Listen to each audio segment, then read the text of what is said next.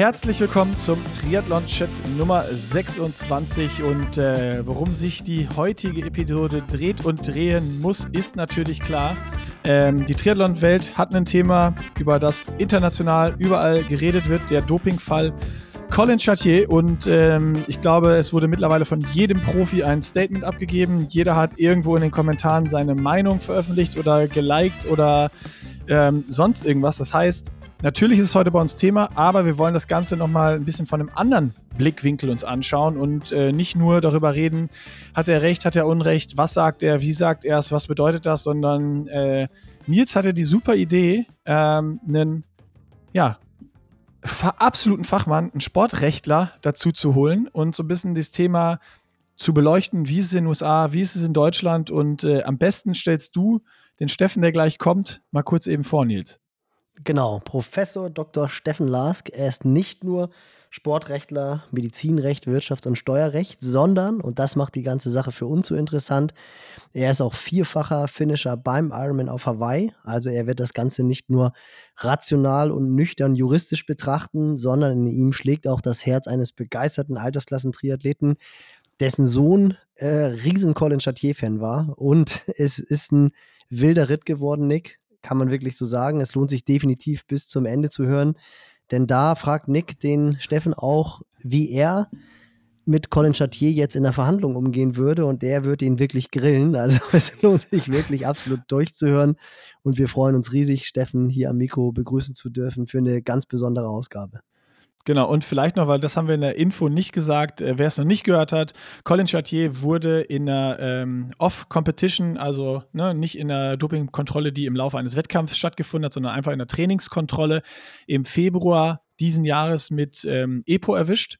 Und er sagt seit laut eigener Aussage, dass er im November 2022, also noch gar nicht so lange dopt, erst damit angefangen ist, nach seinen großen Erfolgen beim Ironman Mont Tremblant und beim äh, PTO US Open in Dallas. Und ähm, ja, das ist jetzt einfach mal so die kurze Faktenlage, dass ihr die kennt. Und dann würde ich sagen, arbeiten wir hier kurz die Werbung ab und dann geht es direkt rein in den Podcast mit Steffen.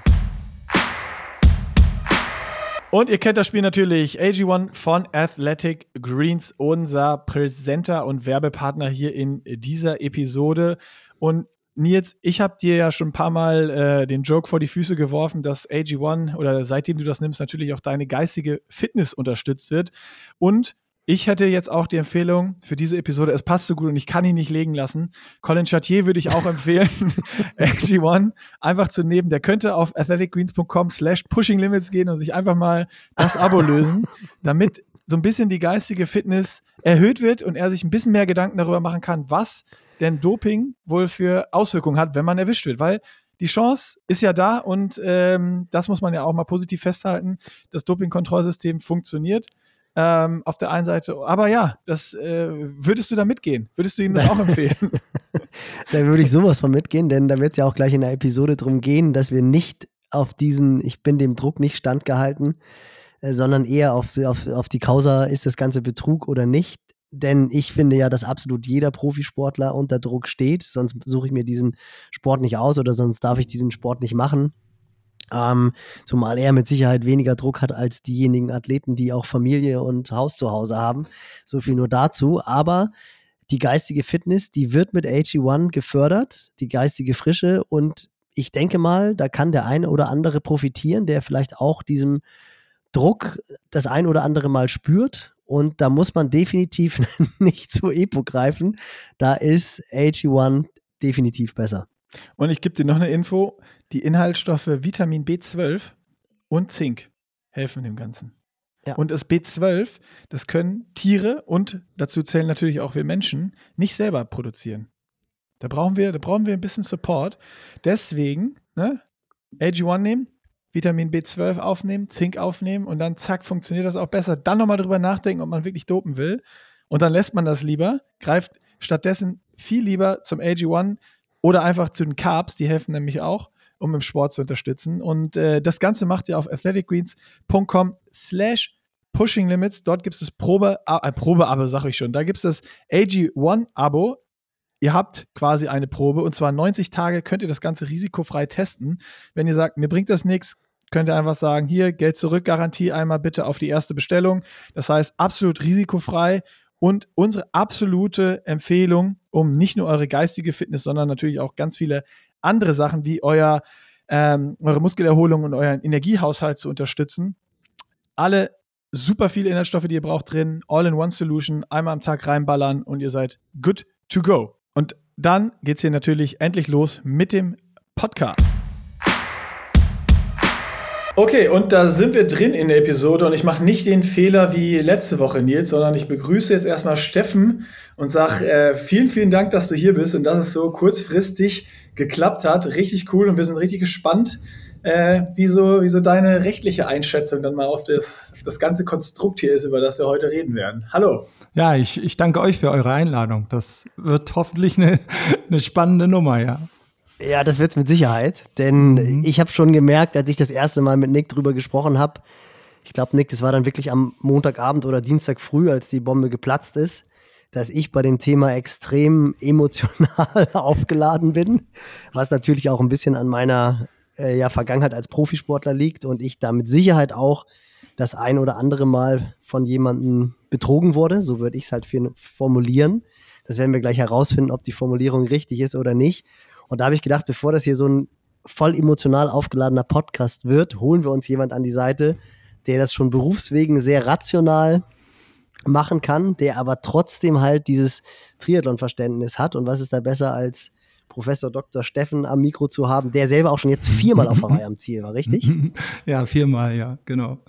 Ja, ja. ja. Sen sensationell. Und dann, ob, äh, ob, das alles so nüchtern ist, was ich sage, also so rational, werden wir mal sehen. Ne? ich, ich stecke da auch immer total als Sportler natürlich drin. Und äh, wie würde man das jetzt so mal ein bisschen, wie soll man sagen, so nicht juristisch, da ist man auch manchmal ganz schön angepisst, was man dann so, so hört. Ne? Aber ich brech das hier dann runter auf das Rationale. Okay, ich, vers ich versuche es, ich verspreche es. nee, e-, Emotionen wollen wir ja auch. Wollen wir ja, auch, auch von deiner Seite her. Ja, okay. Das Spannende mhm. ist, ich habe mhm. dir, ich habe dir geschrieben über, über, tatsächlich über Facebook, über den klassischen alten Messenger und habe geschrieben, äh, Steffen, du hast es ja wahrscheinlich auch mitbekommen und da hast du gleich geschrieben, na klar, ich habe am Abend noch mit meinem Sohn darüber diskutiert. Was war da, was war da so das Thema, was dich am Anfang beschäftigt hat? Ja, das war, das muss ich so sagen, also mein Sohn hat so ein Stück weit in den letzten Monaten diese Liebe für den Triathlonsport entdeckt, der früher mal auch durchaus sehr ambitioniert geschwommen ist und dann kam so diese, ja, weiß nicht, Teenie-Phase, leckt mich und keine Lust mehr auf Sport und der hat dann in den letzten Monaten also wirklich äh, durchaus auch strukturiert trainiert und er hat so paar Lieblinge in der Szene, in der Szenerie gehabt. Und äh, mir war, ich sag mal, Colin Chartier jetzt nicht gerade so ein Name. Natürlich habe ich letztes Jahr seinen PTO-Sieg da auch wahrgenommen, aber für Severin war der irgendwie, keine Ahnung, der war für ihn so ein, ja, ein Sportler, zu dem er hingeschaut hat. Da gab es so die Episode, die er mal erzählt hat, äh, dass er ein Age-Grupper-Fahrrad von jemandem so gebraucht abgekauft hat. Weißt, er hat so einen sympathischen Eindruck erweckt, also offenbar auch auf Severin sehr starken Eindruck erweckt. Und, na, und Severin hat mich dann so ein bisschen an ihn ja, herangeführt, so dass er für mich dann auch neben Lionel Sanders, mit dem er dann ja auch äh, äh, ja durchaus zusammentrainiert hat und das ist mir eher, sage ich mal, obwohl ich viel länger in der Triathlon, im Triathlonsport äh, zu Hause bin und da verhaftet bin, ist mir eher durch meinen Sohn so nahegebracht worden. Und auch an dem Abend das Thema. Also ich bin, wie gesagt, nach Hause gekommen und da sagt dann Severin direkt so, weil er wohnt gerade wieder bei uns, oh, so ein Scheiß. Und das, der war total enttäuscht. Der war richtig traurig. Man, ich hatte das Gefühl, ganz ehrlich gesagt, äh, ich weiß nicht, ob er das dann jemals hier den Podcast hört, aber der war richtig zerstört. Also der war echt traurig, menschlich enttäuscht von der Situation und hat auch immer noch weiter im Abendgespräch so unter uns immer noch versucht, irgendwelche rechtfertigenden Elemente da auch herauszusuchen aus dem Sachverhalt, bis er das dann eben erst in den nächsten Morgenstunden, also darüber eine Nacht geschlafen und dann noch die ersten Reaktionen eben halt auch von anderen Triathlon-Profis äh, zur Kenntnis genommen hat und dann wohl auch sich selbst ja, wie so ein junger Mensch das eben macht, dann sich selbst eben eingesteht, dass das ist irgendwie scheiße gewesen, was der gemacht hat. Ne? Weil auch die, auch die Erklärungsmuster, auch mein Sohn hat auch Jura studiert und erste Examen gemacht, das überzeugt einfach nicht, was da kommt. Ne?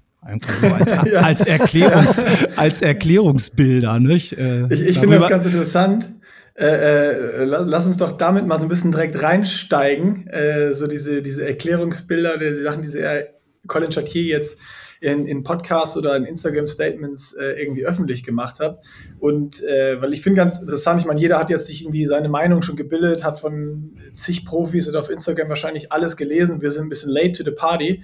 Deswegen brauchen wir, glaube ich, nicht jetzt noch so dieses äh, Entsetzen haben und dass wir das alle bis aufs Äußerste verurteilen und sagen, ey, Sport, Doping, Zero Tolerance ist, ist glaube ich, äh, klar und selbsterklärend. Aber ich finde das, was du gerade gesagt hast, diese Erklärungsversuche, die dann auch anscheinend dein Sohn gesucht hat, ganz interessant zu beobachten. Und zwar, was mir extrem aufgefallen ist unter den Kommentaren, äh, unter dem initialen Post von Colin Chartier, ist, wie unterschiedlich es gehandhabt wird, Europa versus USA. Also USA, wenn ich das so aus meiner Warte zusammenfasse, was ich da lese, ist so, ach, lass den armen Jungen in Ruhe, der hat einen Fehler gemacht und ist doch voll geil, der hat das jetzt zugegeben, der steht dafür, der hat gesagt, ja, ich habe das genommen und der sagt sogar, ich mache mit dem Sport nicht weiter, lass den jetzt alle in Ruhe und Colin hat ein gutes Leben.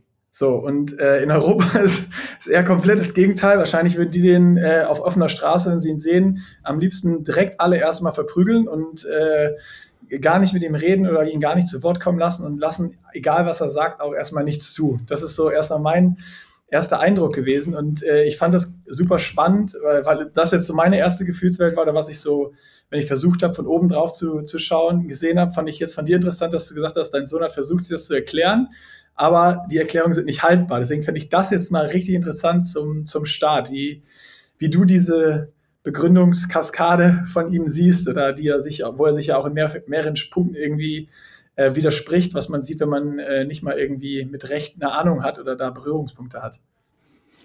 Ja, also Rechtfertigung, das war auch im, in dem Sinne jetzt gar nicht diese, diese rechtliche Kategorie, die Severin unbedingt vor Augen hatte, zu rechtfertigen.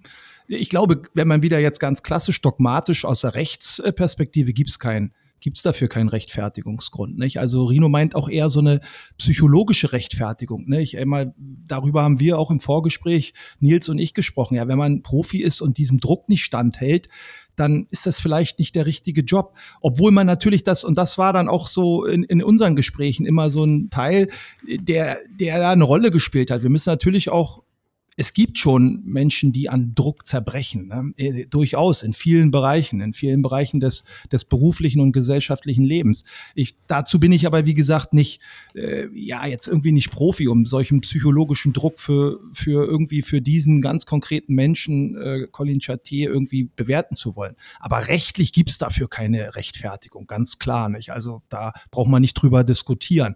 Ähm, das Streben nach Leistung rechtfertigt das halt nicht gar, auf gar keinen Fall. Rino, das meinte ich so eher, ne? Rino hat versucht, den auch so diesen amerikanischen Weg vielleicht zu gehen, ihn ein bisschen in Watte zu packen zunächst, aber dann eben kommt die Ernüchterung. Ne? Vor allen Dingen auch dieses, äh, dieses Offenbaren ist ja das genau aus meiner Sicht so für ein ja, wie gesagt, nicht mit dem Profisport so verhafteten ähm, Konsumenten, natürlich auch Age-Grupper, der da im Bereich unterwegs ist. Aber für mich ist auch tatsächlich ja die ganze Erklärungsarie, die ist nicht stimmig, wie du sagst, Nick. Ne? Die passt ja nicht. Die ist ja nicht, äh, ist, das, das ist ja genau das, was alle, die sich sofort als, sag ich mal, Konkurrenten und Profis zu Wort gemeldet haben, wie zum Beispiel Ben Hoffmann oder auch, ich, ich habe den Post hier von, von Sebastian Kienle in Erinnerung, der hat so einfach so ganz schnell geschrieben, lass mich raten übers Internet, übers ja. Internet gekauft und keiner hat dir geholfen. Und da kommen wir dann so ein bisschen zum Thema, ne? Sag ich mal, keiner hat dir geholfen, keiner hat dich unterstützt.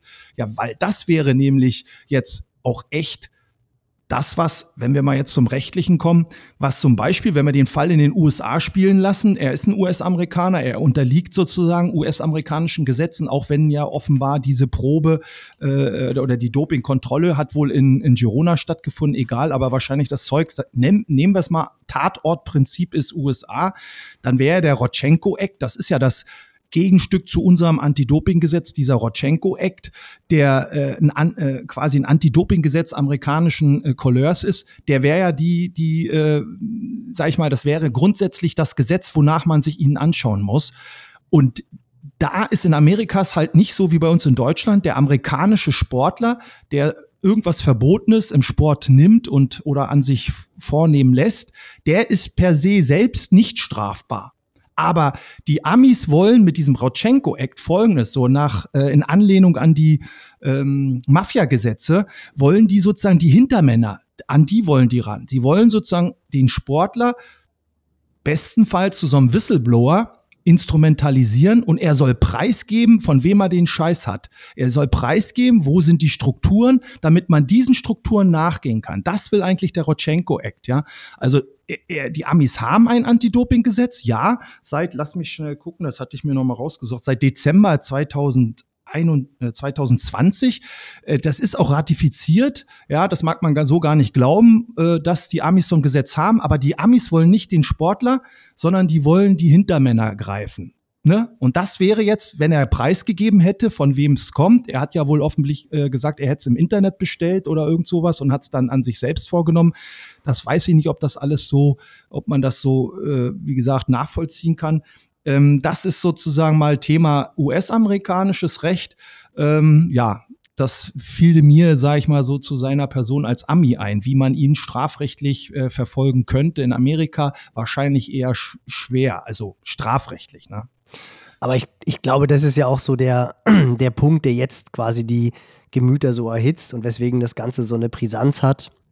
Ich meine, du hast es ja selber gesagt, er hat bei Lionel Sanders oder mit Lionel Sanders zusammen trainiert. Er war auch in, in äh, Tucson bei Lionel Sanders und das war ja auch das, was ich extrem faszinierend fand, dieses Statement von Lionel Sanders, weil es da ja wirklich um die Urbedeutung des Sports eigentlich geht.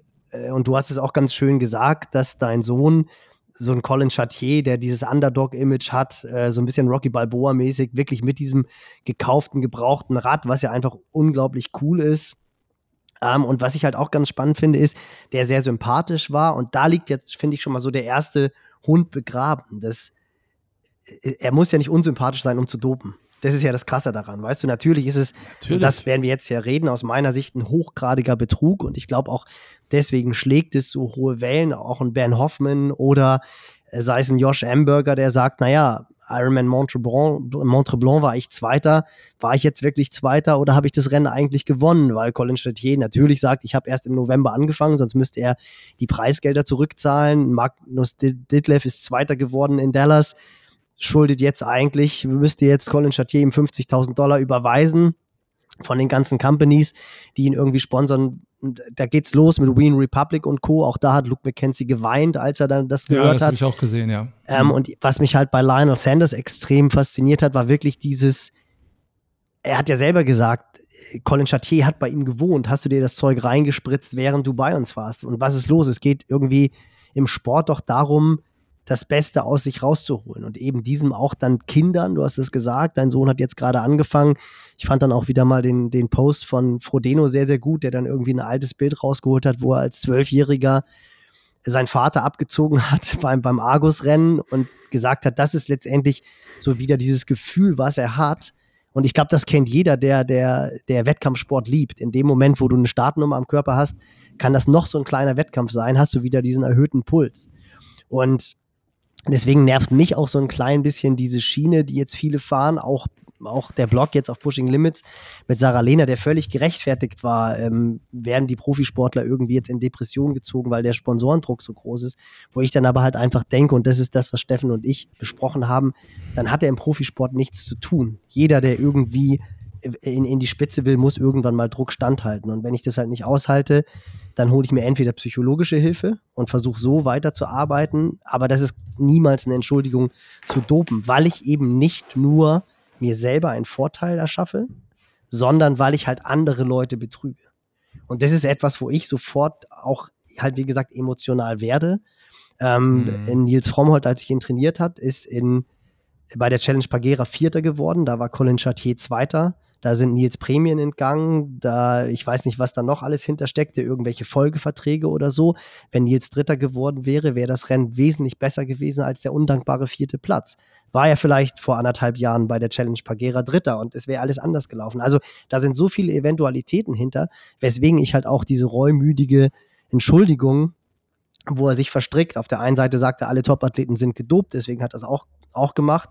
Dann sagt er wieder, nein, die sind natürlich nicht gedopt. Äh, die sind schon, die sind schon, also das ist ja, das war ja wirklich, den Podcast hätte er definitiv nicht machen sollen, finde ich. Ja, ja, ja. ja. Aber ich, ich, ich weiß gar nicht, ob jetzt, ob jetzt Colin Chatier strafrechtlich verfolgt werden soll, ob er deswegen auch ins Gefängnis soll oder so. Das ist ein ganz anderes Thema. Aber ich finde halt, diese ganzen Athleten, und das ist ja auch das, was ein Lionel Sanders in den Wahnsinn getrieben hat oder in die Tränen getrieben hat, weswegen auch ein Ben Hoffman als US-Amerikaner geschrieben hat, der, er betrügt einfach andere Leute.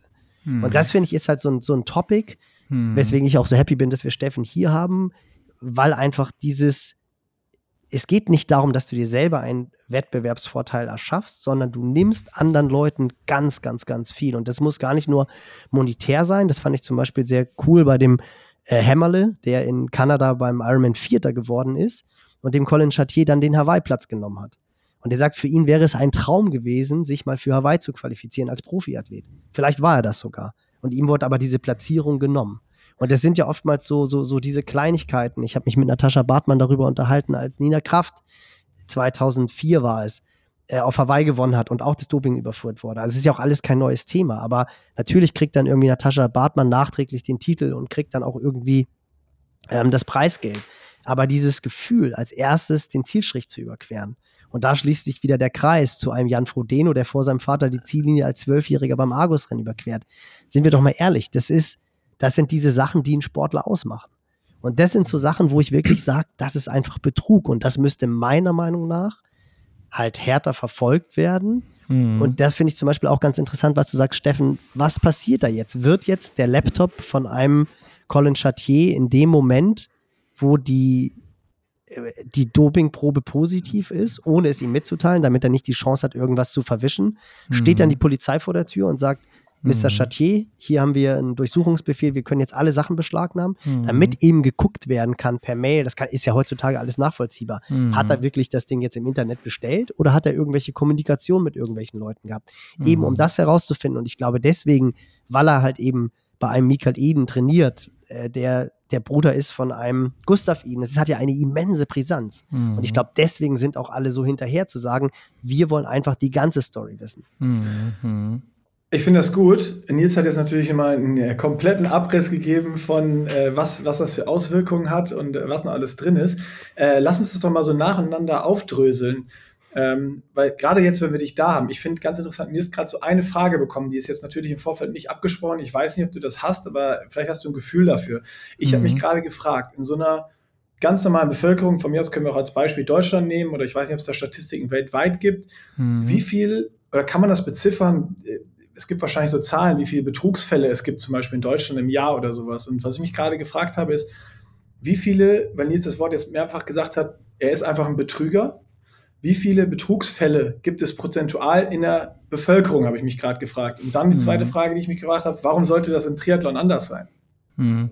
Also jetzt, wenn wir tatsächlich diese Frage belastbar beantworten, dann müssten wir beim Bundesamt äh, ne, für irgendwie Statistik mal nachfragen. Ich sag mal so aus meiner Erfahrung, ich bin jetzt 25 Jahre Strafverteidiger. Äh, ich würde sagen, und vor allen Dingen im Bereich Wirtschafts- und Steuerstraftaten äh, bin ich, mache ich viele Verteidigung. Also Betrug zählt sicherlich zum Massen, zum, ist ein Massendelikt. Ne? Das ist so wie Diebstahl, Betrug. Das fällt uns allen auch so. Das läuft uns ja so sehr auch aus dem Mund. Dieser Begriff, äh, ich bin betrogen, das ist Betrug. Wenn man es dann genauer betrachtet, ist vielleicht bei der, der Jurist sagt, klassischen Subsumption eben dann doch nicht unbedingt ein Betrug. Aber du hast schon recht, das ist ein Massen, Massendelikt. Wie groß es jetzt in der gesamten Kriminalstatistik dann am Ende des Tages ausfällt, wie häufig es sozusagen dann auch, ich sag mal, bei Ermittlungsverfahren dann tatsächlich zu irgendwelchen Verurteilungen und strafrechtlichen Sanktionen kommt, das kann ich euch jetzt so genau nicht sagen. Aber ich bleib dabei, ist ein Massendelikt. Zweitens, ja, jetzt die Frage, wie oft wird dann wohl im Sport betrogen?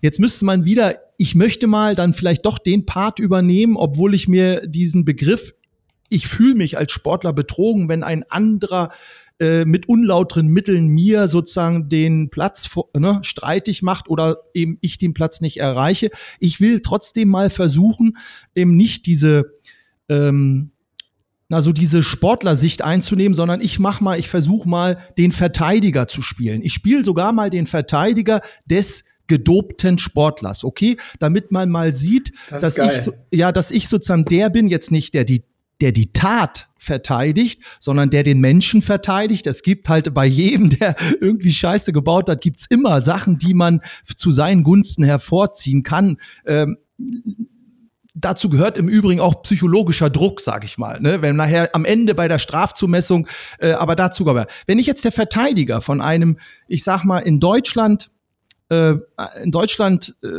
beschuldigten Sportler wäre, äh, zunächst zu deinem Punkt nochmal, Nils, zweifellos, ich will mal versuchen, den Gang eines jetzt Strafverfahrens in Deutschland nach einem positiven Dopingtest mal nachzuvollziehen, damit man mal weiß, Genau, ja. wie funktioniert das eigentlich. Ne? Genau. Also es ist, ich, ich kann das tatsächlich aus ziemlich äh, guter Erfahrung jetzt, äh, weil es gerade noch gar nicht so lange her ist. Man, manchmal schmeißt man ja Fälle aus dem Kopf, aber ich habe zurzeit gerade ein Verfahren, äh, das letztlich dann auch als, als eins der wenigen Verfahren tatsächlich vor einem Strafgericht landete vor kurzem.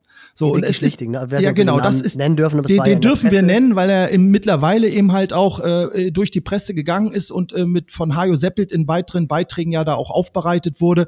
Den Namen können wir nennen. Wie passiert sowas? Also es kommt ein positiver Test von irgendeinem Event, von irgendeiner Trainingskontrolle, taucht einfach auf. Ne? Die, die, die jeweilige Institution, die dann getestet hat, informiert zunächst den Sportler, den Athleten, der kriegt natürlich den Hinweis, wir haben hier einen positiven Befund. Dann geht das, dann geht das an die, an den entsprechenden Fachverband und es wird die nationale, jetzt bleiben wir mal in Deutschland, es wird bei uns die NADA, wird im Zweifel äh, sozusagen dann informiert über diesen Test.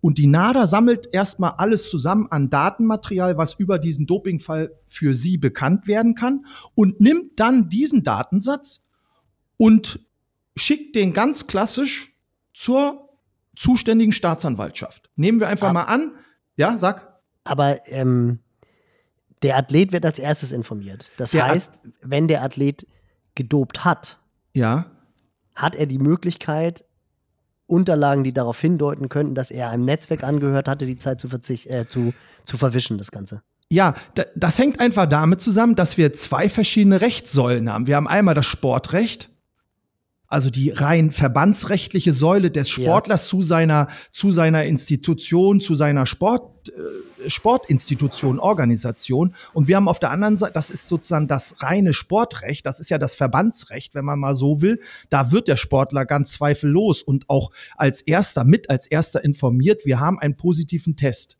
In der Regel kommt ja eine Reaktion, nicht so wie jetzt bei Colin Chartier, ah ja, alles klar.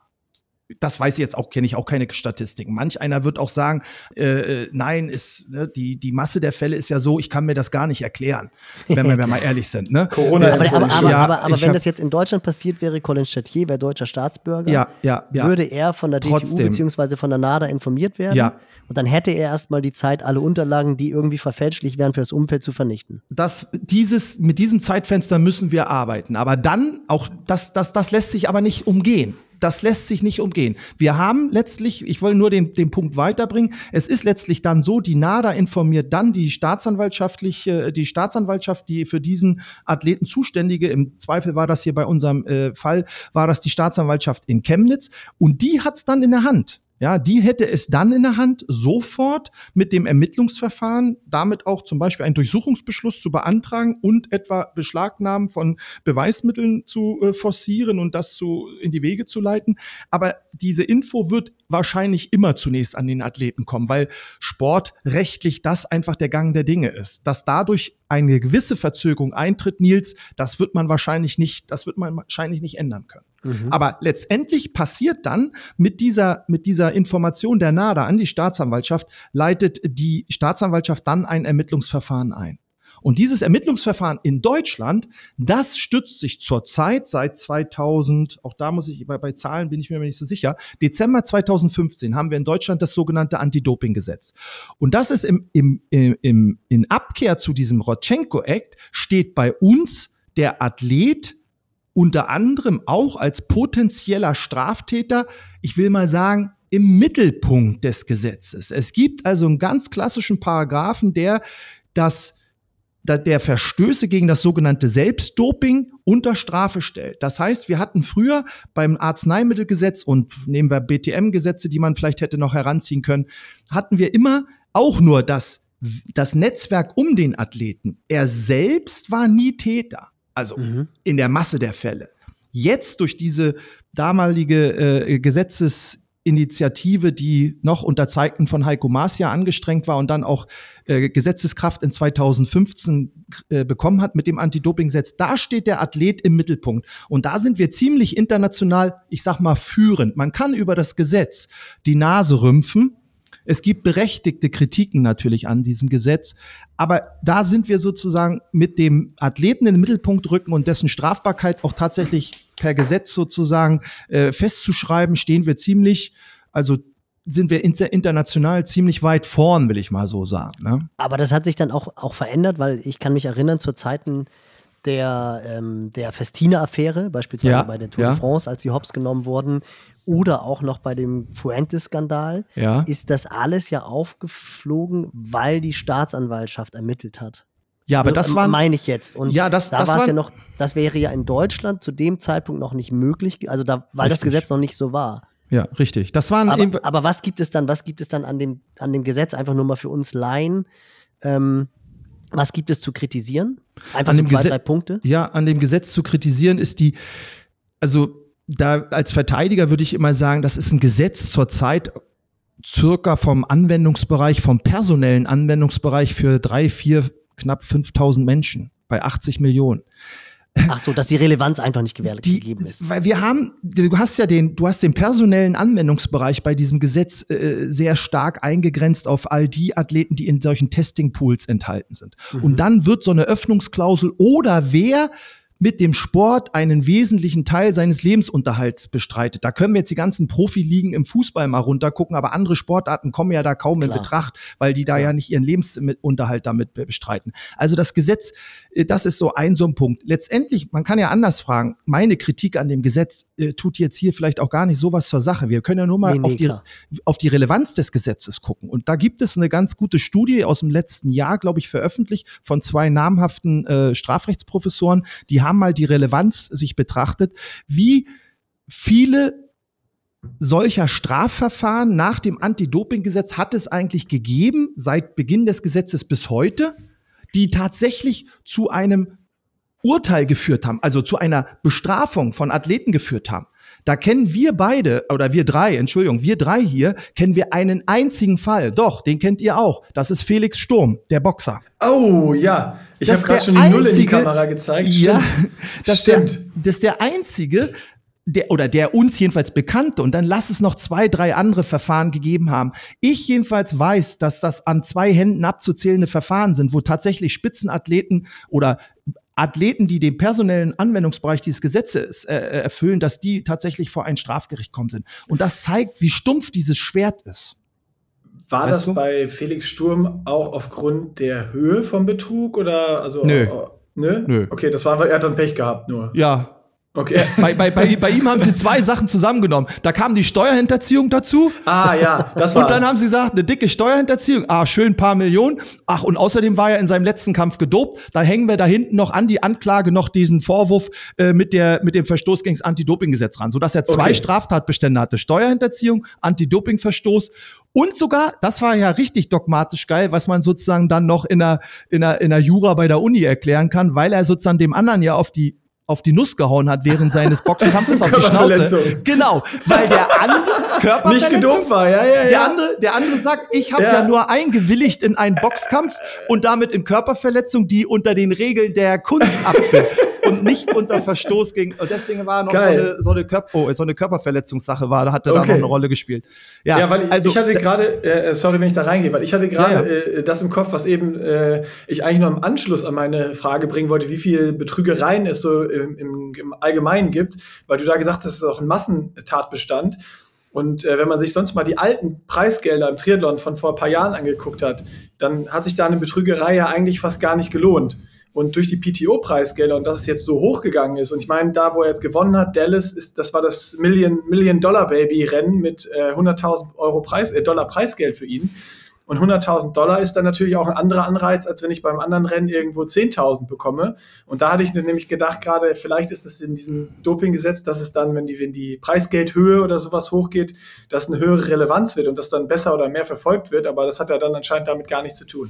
Das, also ich, äh, der, der, der, das ist, das hängt so ein bisschen damit zusammen, dass wir ich sag mal so, das, das hängt ein bisschen etwa äh, mit dem, mit dem eigentlich von, auch von Nils in die Waagschale geworfenen Begriff des Betruges zusammen, nicht? Also das Anti-Doping-Gesetz will einfach dieses, welches Schutzgut hat das eigentlich, dieses Anti-Doping-Gesetz? Und dann da gibt's so, so, so ein bestimmtes, so einen bestimmten Katalog von was wird da eigentlich alles geschützt, ne? unter anderem aber auch die Interessen des Konkurrenten ähm, wird geschützt. Äh, bei Betrug ist es eben halt was anderes. Da werden Vermögenspositionen ganz klassisch geschützt. Und jetzt muss man dann fragen, sind diese wie wir sie landläufig nennen, sind diese Betrügereien eigentlich tatsächlich Betrü Betrugstatbestände oder sind das Betrugstaten im klassischen strafrechtlichen Sinne?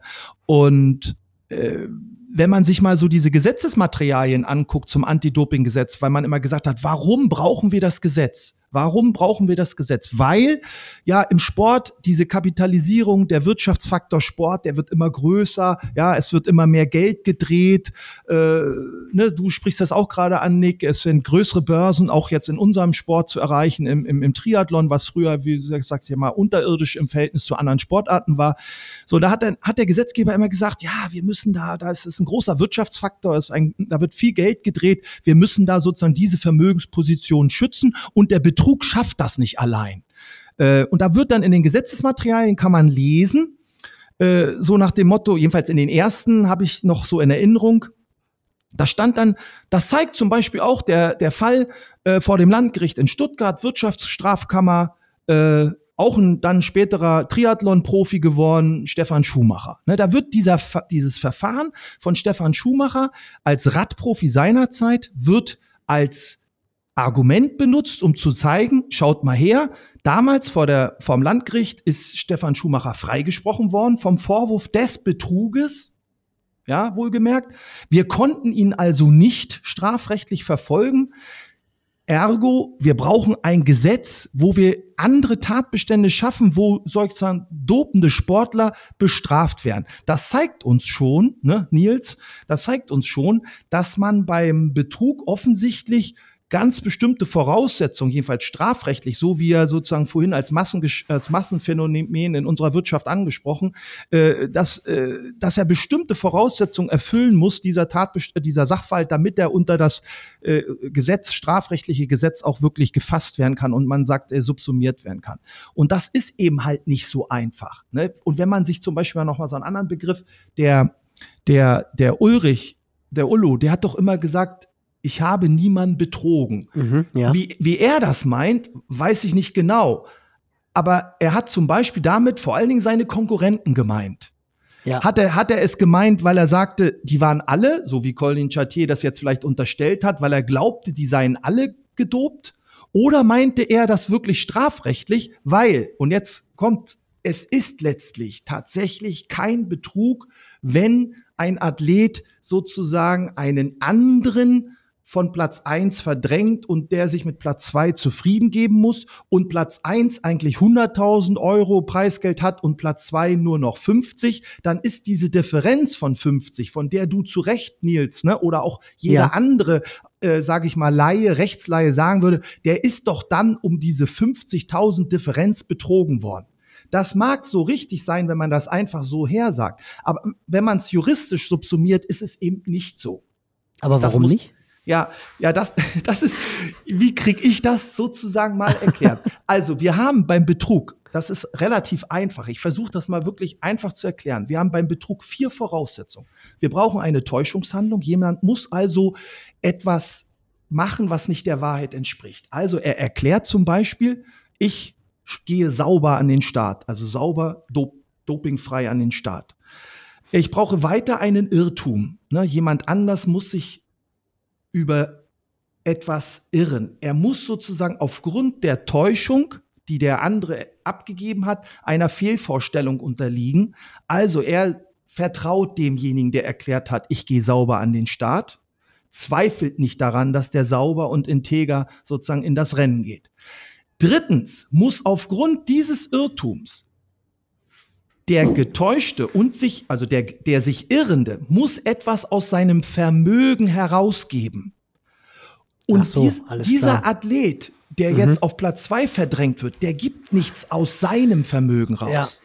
Und damit ist bei ihm auch kein klassischer Vermögensschaden entstanden. Warum damals Schumacher wegen des Betruges trotzdem angeklagt war? Es gibt den Betrugsfall im Sport. Wenn nämlich der Athlet bei Abschluss eines Vertrages sagt, ich bin noch nie unter unterstützenden Mitteln an den Start gegangen, ich werde das nie tun, er unterzeichnet einen Arbeitsvertrag, ja, und daraufhin erhält er ein Arbeitsentgelt. Und sein Arbeitgeber oder der Sponsor, jetzt zum Beispiel Luke McKenzie, vertraut den Erklärungen des Athleten, ja, und sagt, okay, wenn das so ist, und so ist es heute in allen Sponsorverträgen, hast du immer diese sogenannte Anti-Doping-Klausel drin. Ja. Diese Sponsoren, die im Vertrauen darauf Geld hergeben, die geben diese Vermögensleistung raus. Und die erleiden dann auch vierte Voraussetzung, einen Schaden, weil sie kriegen nicht eine Gegenleistung, mhm. die sie sich erwartet haben, nämlich sauberen Sport, saubere Höchstleistung, mit der sie sozusagen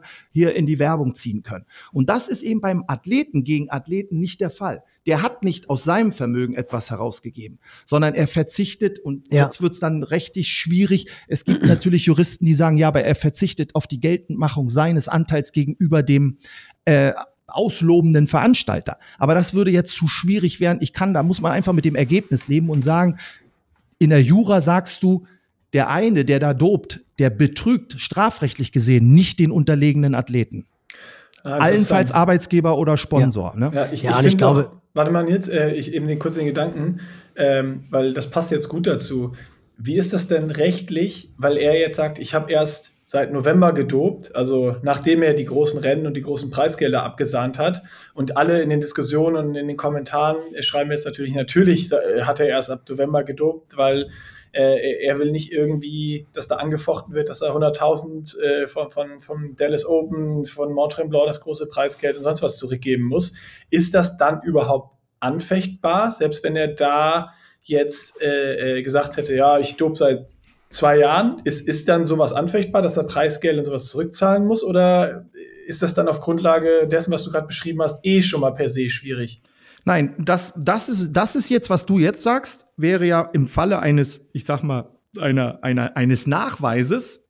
Der Nachweis müsste geführt werden, entweder durch ein Geständnis oder etwa durch andere Umstände, dass man dann auch, äh, das wäre nicht strafrechtlich, sondern das wäre zivilrechtlich, wirtschaftsrechtlich, könnten selbstverständlich diese Sponsorengelder oder diese Preisgelder vom Veranstalter oder vom Sponsor zurückverlangt werden. Dazu musst du aber dann auch ihm Erinnerst du dich an die Fälle von Armstrong? Armstrong musste später dann auch tatsächlich vieles zurückzahlen, weil ja. es dann war klar, ich habe alle meine sieben Toursiege unter, mit unterstützenden Mitteln gewonnen. Und dann kamen natürlich Sponsoren daher und haben gesagt, ja, dann will ich aber auch meine Kohle zurückhaben, weil da haben die den Beweis durch dieses Geständnis gehabt. Wenn Colin Chartier dabei bleibt, dass er erst ab November äh, äh, ne, da mit dem Doping begonnen hat, dann wird es aus meiner Sicht schwer, es zu beweisen.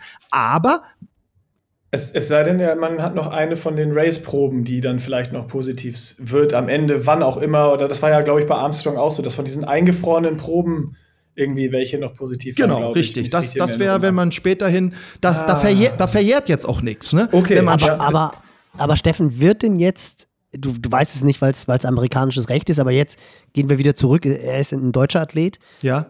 Meinst du denn, dass da jetzt wirklich eine Ermittlung im Gange ist? Also wird jetzt geforscht, ob er vorher schon äh, Dopingmittel konsumiert hat oder bezogen hat oder wird geguckt, hat er das wirklich alleine aus dem Netz gemacht oder hat er Berater gehabt und Co. Weil ich glaube, das ist halt das, was, was das Ganze, ich habe es eingangs schon mal gesagt, auch für die, für die Profisportler, weil es wird immer, äh, also A, gab es immer Dopingfälle. Scott Molina wurde, glaube ich, in den 80er Jahren schon irgendwie positiv getestet. Dann, wir haben es angesprochen, Nina Kraft, Rutger Beke, Wann war es mit äh, Polianski, der Russe? Na, das ITU war der letzte, glaube ich, ne? Die genau, ITU, ITU Kurzdistanz irgendwie ne? vor zwei Jahren, wobei ja. es auch nicht der letzte war. Also interessanterweise nee, nee. auch Challenge Pagera letztes Jahr, 2022.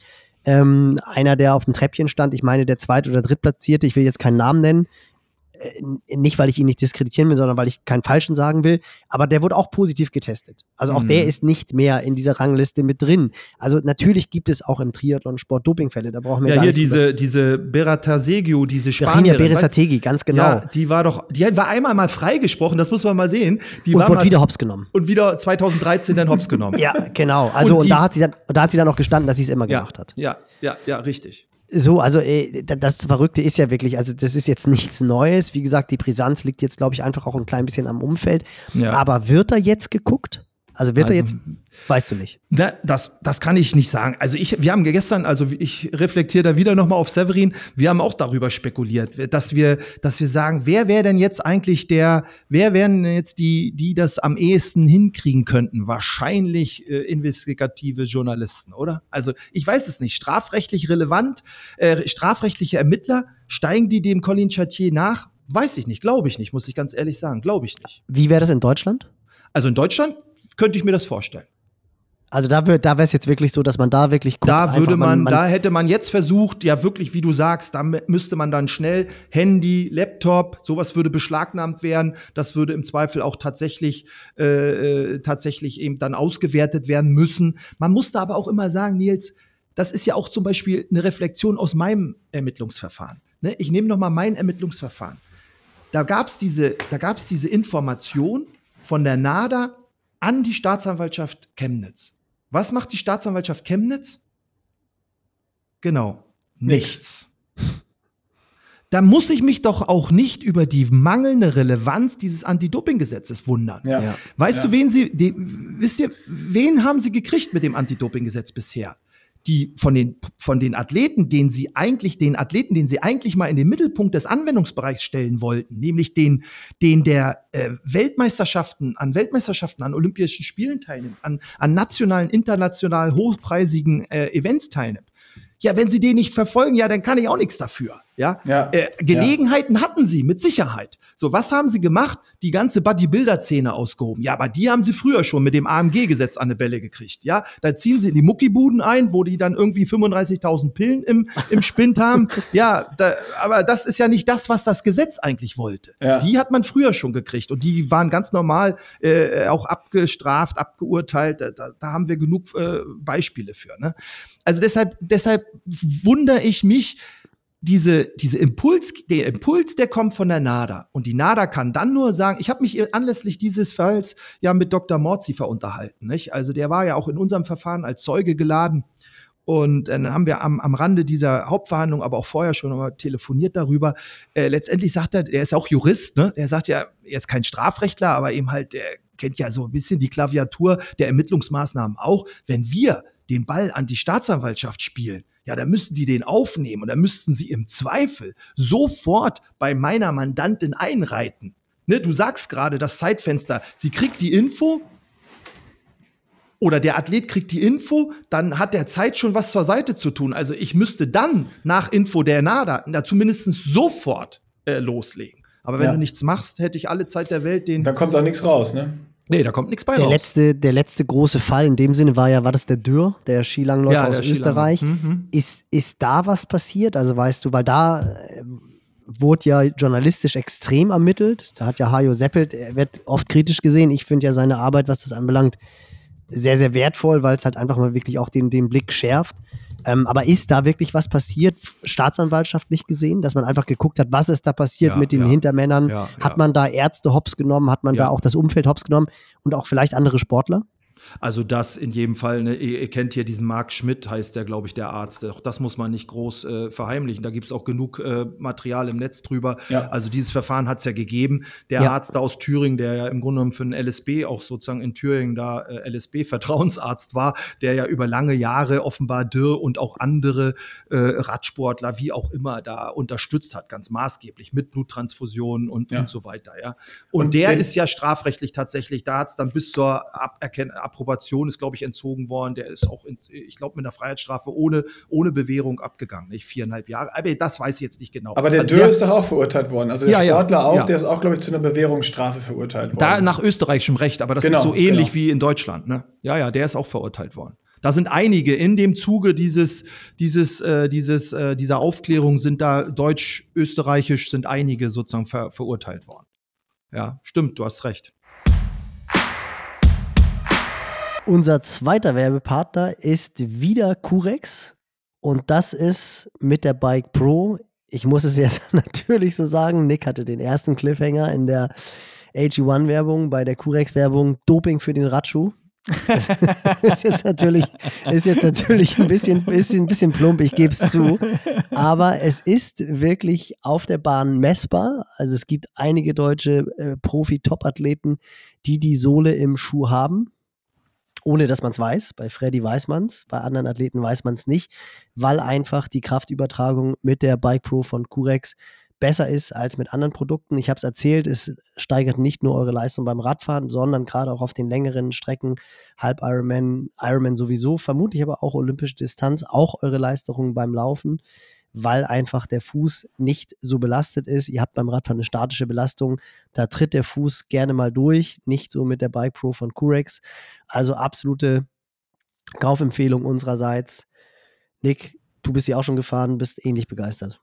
Ich bin ähnlich begeistert. Ich habe es ja auch schon erzählt und das habe ich auch im äh, Matschfuß YouTube-Video, wo wir einen Werbebreak drin hatten, gesagt, dass mir bei langen Radtouren oftmals die Füße eingepennt sind und durch die Sohlen eben nicht mehr. Da gab es auch einen Kommentar, was sollen die Sohlen daran ändern? äh, die Sohlen ändern das daran, dass sie äh, die Lücke schließen zwischen Sohle und dem Fußgewölbe, wenn man die richtige Sohle auswählt mit der richtigen Höhe. Und da gibt es den Größenfinder auf der Seite. Und ihr könnt einfach auf curex.com slash pushinglimits gehen. Dort könnt ihr euch weitere Infos reinziehen. Ihr könnt die richtige Sohle für euch auswählen. Nicht nur Bike gibt es dort, sondern es gibt auch die Run Pro, es gibt auch die Hike Pro und es gibt auch Sohlen für, für den Alltag, also für alle Anwendungsgebiete findet, werdet ihr da fündig.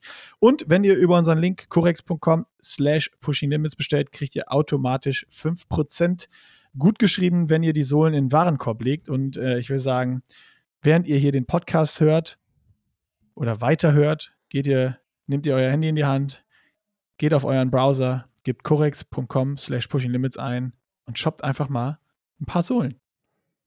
Ich würde es hinterher machen, weil ich finde den Podcast bisher so spannend, dass ich mich nicht auf die Bestellung konzentrieren könnte.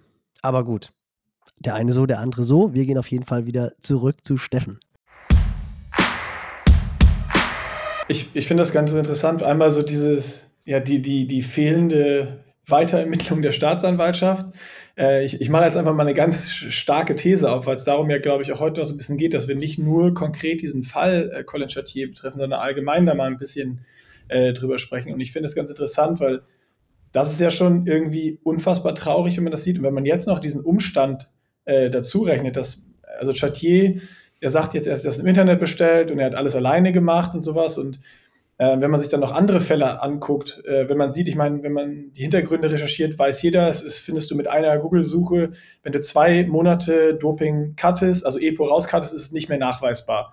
So, und wie viele haben denn irgendwie zwei oder drei Misstests, so, ähm, wo man auch nicht mal dann nochmal näher nachforscht oder weiterentwickelt, sonst was. Also, wenn die, wenn die Verurteilung oder die, das Hinterhergehen und das strafrechtliche Verfolgen nicht mal passiert, obwohl ein positiver Befund da liegt, dann stelle ich einfach mal in den Raum, ist wahrscheinlich die Dunkelziffer leider noch viel, viel, viel, viel höher. Äh, und es gab auch Kommentare, die ich gelesen habe, wo sie sagen, ja, Chatier sau dumm, dass er sich hat erwischen lassen. Warum hat denn der überhaupt die Tür aufgemacht? Wenn er weiß, er ist auf Stoff und da kommt out of äh, äh, Competition Testing, so wieso macht er überhaupt die Tür auf? Warum holt er sich nicht einfach einen Miss-Test? Äh, ist doch ganz einfach. So haben halt viele provokativ gefragt. Und wenn man mal sich anguckt, und ich habe da auch so ein bisschen recherchiert dann, es ist ja so, dass es wenn du einfach nur eingibst Sportler, Misstest mit drei, gab es auch eine Menge, die dann mal zwei, drei Monate gesperrt sind. Äh, das ist auch, auch große Namen sind dabei, ohne jetzt da zehn auf, aufs Parkett zu bringen. Äh, ist es ja irgendwie so, dass man gerade, wenn du das auch erzählst, das Gefühl bekommst, dass das ernsthaft verfolgt wird oder dass da ein ernsthaftes Interesse besteht, Dinge aufzuklären und aufzudecken, ist irgendwie nicht so krass gegeben. Mhm, mh. Irgendwie traurig, dass so. Das, ja. das, so, das, man, man, also, das, war, das war ja immer das Argument, warum man gesagt hat, ne, äh, deshalb bin ich da auch, äh, ich, man, ich bin da nicht so enttäuscht wie andere, weil ich mir das schon, ich will nicht sagen, man kann, na, wie gesagt, 25 Jahre ähm, Strafverteidigung, das prägt natürlich. Und man, man sagt, wenn man ehrlich ist, immer ist der Ruf da, dass der Staat mit, äh, mit eingreifenden, verschärfenden äh, Reaktionen auf, auf Kriminalität reagieren soll oder auf, ich sag mal, oder auf, äh, ne, auf Missstände. In der, da wird ja ganz häufig wird der Ruf nach. Ne? Du brauchst bloß einen, einen medienwirksam aufbereiteten äh, Kriminalfall und dann fragt sich die Bevölkerung oder auch der Ruf oder der Politiker greift das dann auf und sagt, ja, wir müssen die Gesetze verschärfen. Nein, ich sag da manchmal eher, Du musst doch bloß die Gesetze nehmen, die wir da haben und sie auch konsequent umsetzen. Wenn wir sie nicht konsequent umsetzen, dann nützt auch eine Strafverschärfung gar nichts, ja. So, das ist das, was ich ja sage, da, da bin, ist meine Enttäuschung, hält sich da sozusagen in Grenzen, dass das Gesetz eben gerade nicht von 2015 bis heute solche Früchte getragen hat, wie sich vielleicht die, äh, die ja, diejenigen, die es auch gut gemeint haben, bei, bei, bei der Verabschiedung des Gesetzes so, sozusagen vorgestellt haben. Ähm, das ist, das ist so, ja, das ist so, ja, schwierig, ne? Oder traurig. Du hast recht, das ist traurig. Aber siehst du da, ich meine, du bist jetzt selber vierfacher Hawaii-Finisher, sagst selber auch, irgendwie findest du es cool, dass dein Sohn jetzt mit dem Sport angefangen hat.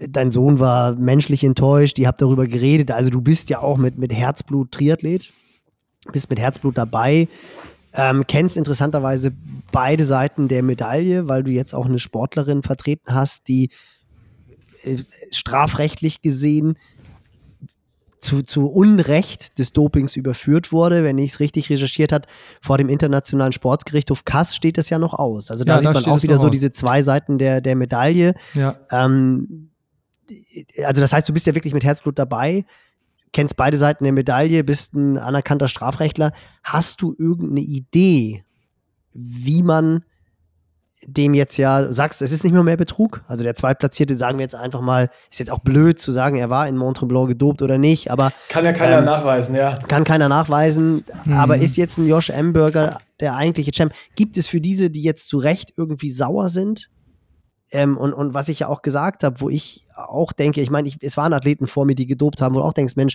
2003 auch sehr interessant zum Beispiel, Cameron Brown bei dem How They Train Podcast, habe ich auch schon mal vorher erwähnt, dass sich diese Ausgabe lohnt, weil er halt sehr viel übers Training erzählt hat. Aber da wurde auch angesprochen, ob er glaubt, dass er schon mal Hawaii gewonnen hat. Er war dreimal Zweiter. Mhm. Und da hat er gesagt, ja, I think I won the race. Und der auch ganz offen gesagt hat, natürlich sind da viele schwarze Schafe bei. Wie kann man denn dieses, diese Problematik in den Griff bekommen? Also wie können wirklich die Athleten, und das möchte ich an dieser Stelle auch nochmal sagen, weil das ist etwas, was ich extrem schade finde, egal ob es jetzt unter dem Pushing Limits Blog ist, unter dem äh, Artikel des Trimax, überall ist jetzt geschrieben, natürlich sind die alle zu. Und das oh, ist etwas, wo mir wirklich, wo mir wirklich das, das, das Herz blutet, weil auch nicht nur, steht dann auch, auch die Altersklassenathleten sind alle zu. Ah, ja. Und ich bin aus Trainersicht und auch als, aus Athletensicht 100% davon überzeugt, dass man diese Rennen clean gewinnen kann. Und auch die Leistung. Also wenn man sich das Ganze anguckt, das sind Entwicklungen, die medizinisch, die auch physiologisch nach, also nachvollziehbar sind. Für mich ist keine Eintagesleistung nicht nachvollziehbar, wenn man halt den entsprechenden Aufwand ohne zu dopen betreibt. Da bin ich wirklich ganz, ganz fest davon überzeugt. Und im Amateurbereich, man soll niemals sagen, ich lege jetzt meine Hand ins Feuer, aber für die Athleten, die ich betreue, würde ich es wirklich fast machen. Ähm, da bin ich 100% davon überzeugt, dass diese Leistungen ganz klar nachvollziehbar sind. Also das, das weiß ich und auch clean erbracht werden müssen. Also es ist, es ist kein Amateurathlet, der irgendwie eine 8,30, 8,15 macht, zwangsläufig gedopt. Also das ist ja, etwas, was mir wirklich das Herz zerreißt. Das ist wirklich mhm. Schwachsinn und auch Ironman-Rennen, mhm. auch Hawaii-Siege sind erzielt worden clean. Also das ist einfach Schwachsinn.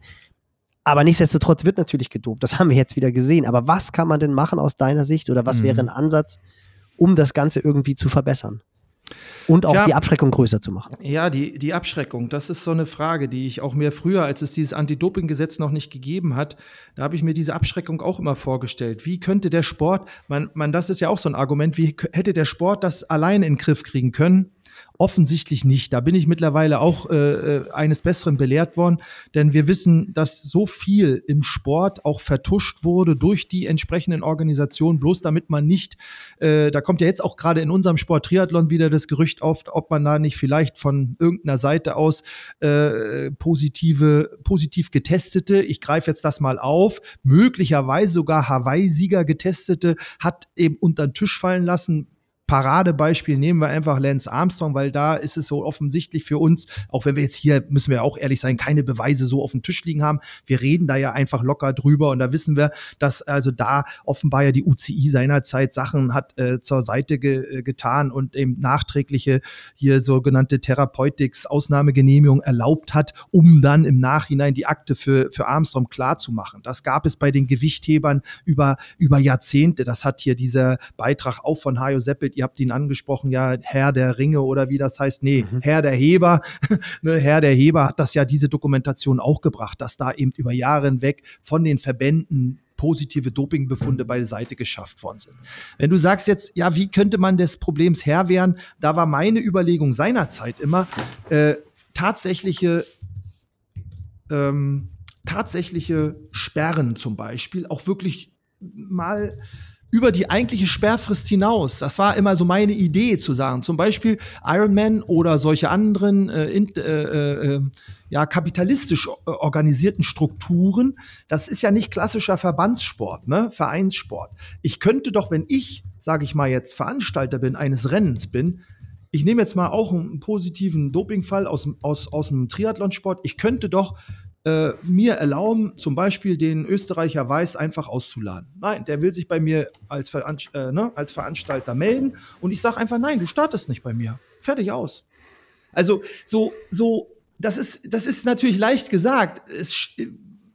Traue ich mir das? Ziehe ich das durch?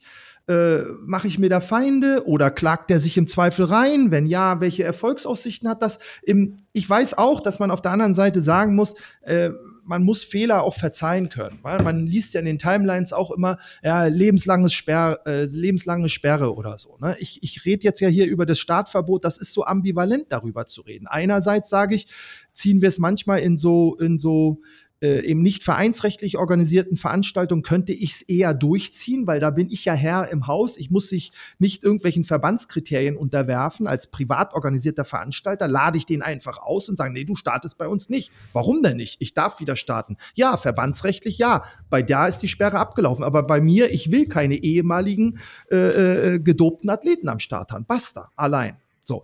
Ne, auf der anderen Seite sage ich natürlich auch, wieder der Verteidiger, jemand, der einen Fehler gemacht hat, der muss auch irgendwann mal, sagen wir mal, so eine zweite Chance kriegen. Warum ein lebenslanges äh, Startverbot deshalb aus meiner Sicht eben nicht das richtige Mittel ist. Also so muss man es ganz deutlich sagen.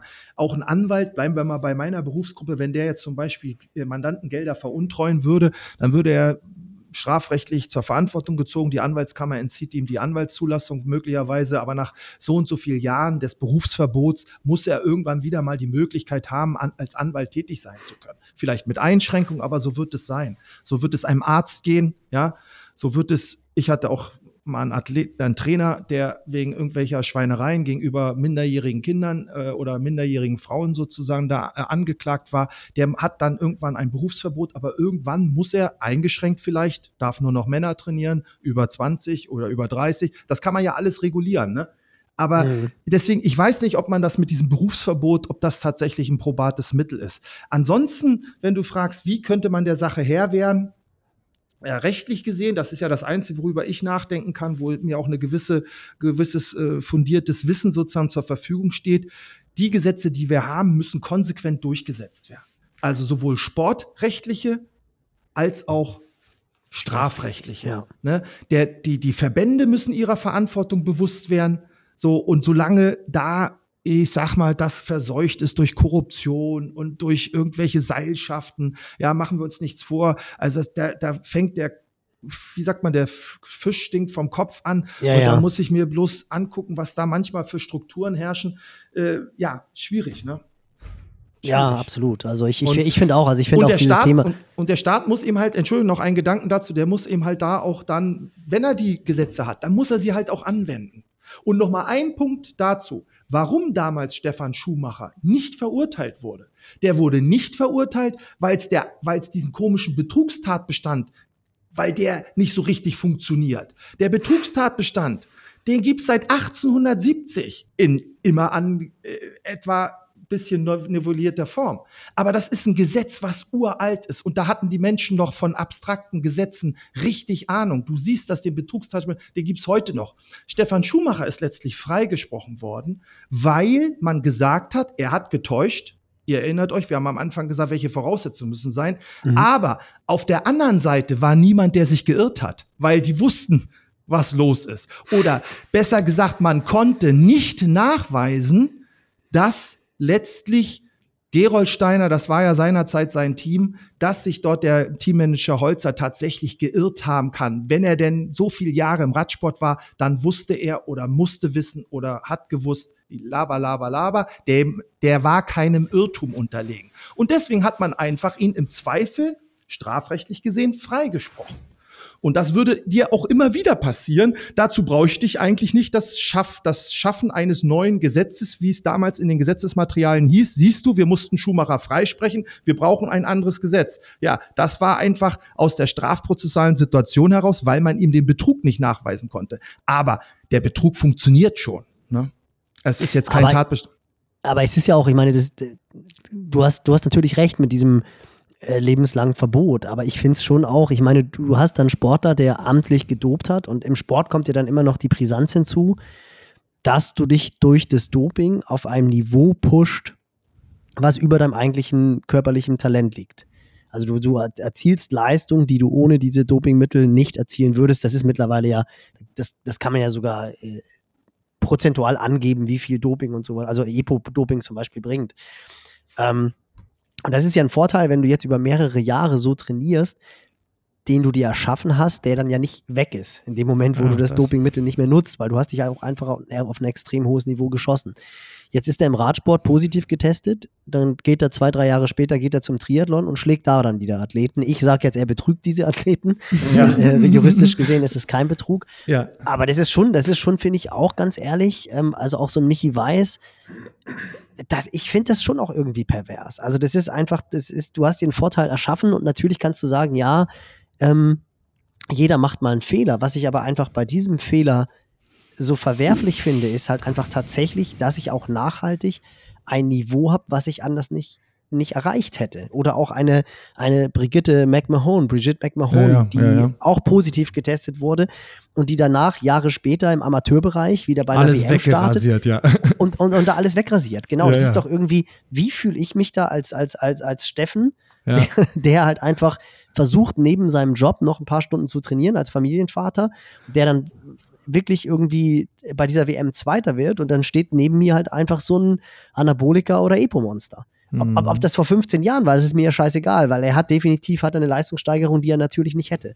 Ja, also das du, ist ist da, schon da, echt pervers. Ja, da, und da fällt mir, weil du jetzt sagst, also mit Brigitte, äh, hier mit Brigitte, wie heißt sie, ne? McMahon, mit der, mit der wäre ich sicherlich nicht in einer äh, Altersklasse gestartet, aber mit der, äh, aber mit äh, zum Beispiel mit dem Kasachen, wie heißt der, Vinikurov? Ja, Alexander Vinikurov, Ironman-Champ, genau, der, genau. Das, das, da, aber weißt du, da fragst du, wie kann man, aber wie kann man doch von Ironman einem solchen, in Anführungsstrichen, Betrüger, jetzt benutze ich das Wort auch, eine solche Bühne bereiten? Messig steht auf der Ziellinie und empfängt den da wie kein anderen. Es war ja, das war aus meiner Sicht regelrecht pervers, was du gesagt hast. Das ja. ist ein ganz klassischer Fall von über Jahre hinweg sich eben in dieser Szenerie auch suggeriert, dem das auch, dem das auch alles schnurzegal war. Und dann kommt er in unsere Sportart und da wird er da auf der Ziellinie als der Age Group äh, Sieger seiner Altersklasse, der im Übrigen ja, weiß ich gar nicht, wie viel weniger hinter äh, äh Frodo hat 2019, war das 2019? Mit, mit, 2019 mit Frodo, genau. Ja, und genau. ich glaube, Winnie Kurov hat seine Altersklasse 40 oder 45 gewonnen.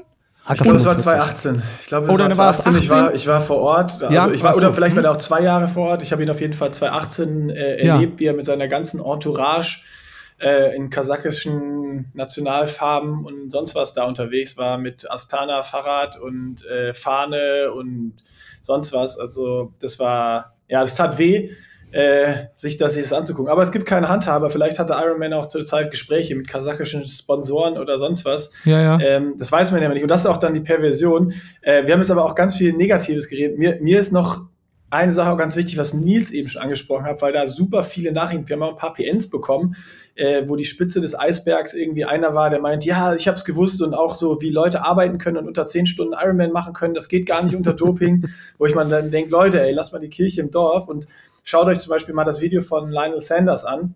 Also ich lege für niemanden meine Hand ins Feuer, aber es wird, glaube ich, immer Leute geben, ähm, die den Sport auch komplett clean machen und den aus anderen Gründen machen, als nur zu gewinnen oder nur Preisgeld zu, zu gewinnen, sondern die einfach das Training lieben, den Sport lieben, Bock haben, das zu machen. Und es wird auch immer Leute geben, die, wir nennen sie jetzt mal äh, wieder Betrüger, obwohl wir jetzt gelernt haben, dass es eigentlich, wenn's, wenn, wenn sie es richtig machen, keine Betrüger sind ähm, die, die das machen aufgrund von Ego-Problemen oder sonst was, weil sie eben äh, oben auf dem Treppchen stehen wollen und ihr Ego pushen wollen. Die gibt es im Age-Group und im Profibereich.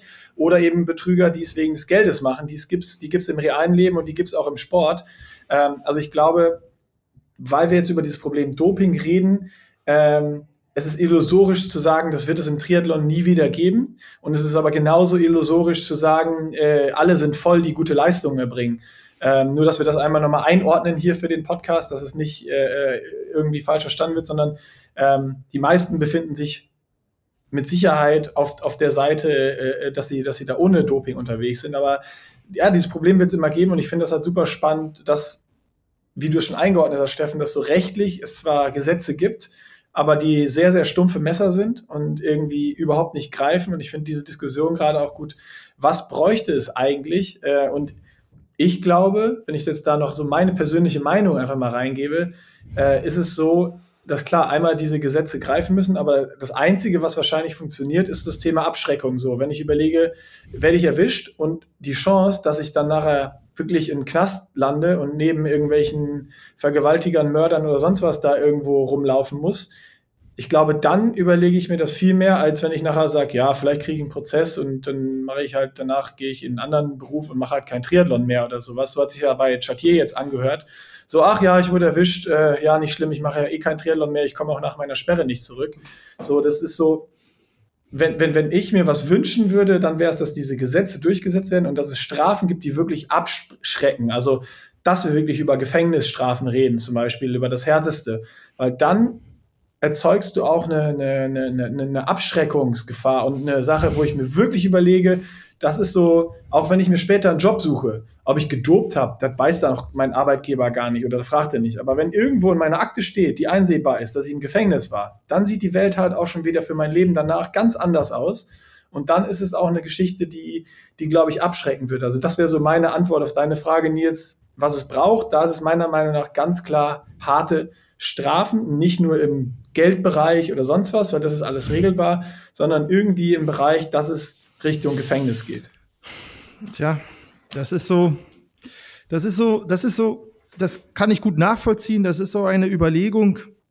Äh, ich will nur ein Gegengewicht dazu mal bringen, nur auch weiter, um, um es, um darüber nachzudenken. Die Frage ist immer die, ist tatsächlich Abschreckung, wir sagen ja so Spitz, äh, Generalprävention, ist das wirklich ein Mittel, was Menschen von Straftaten abhält. Ne?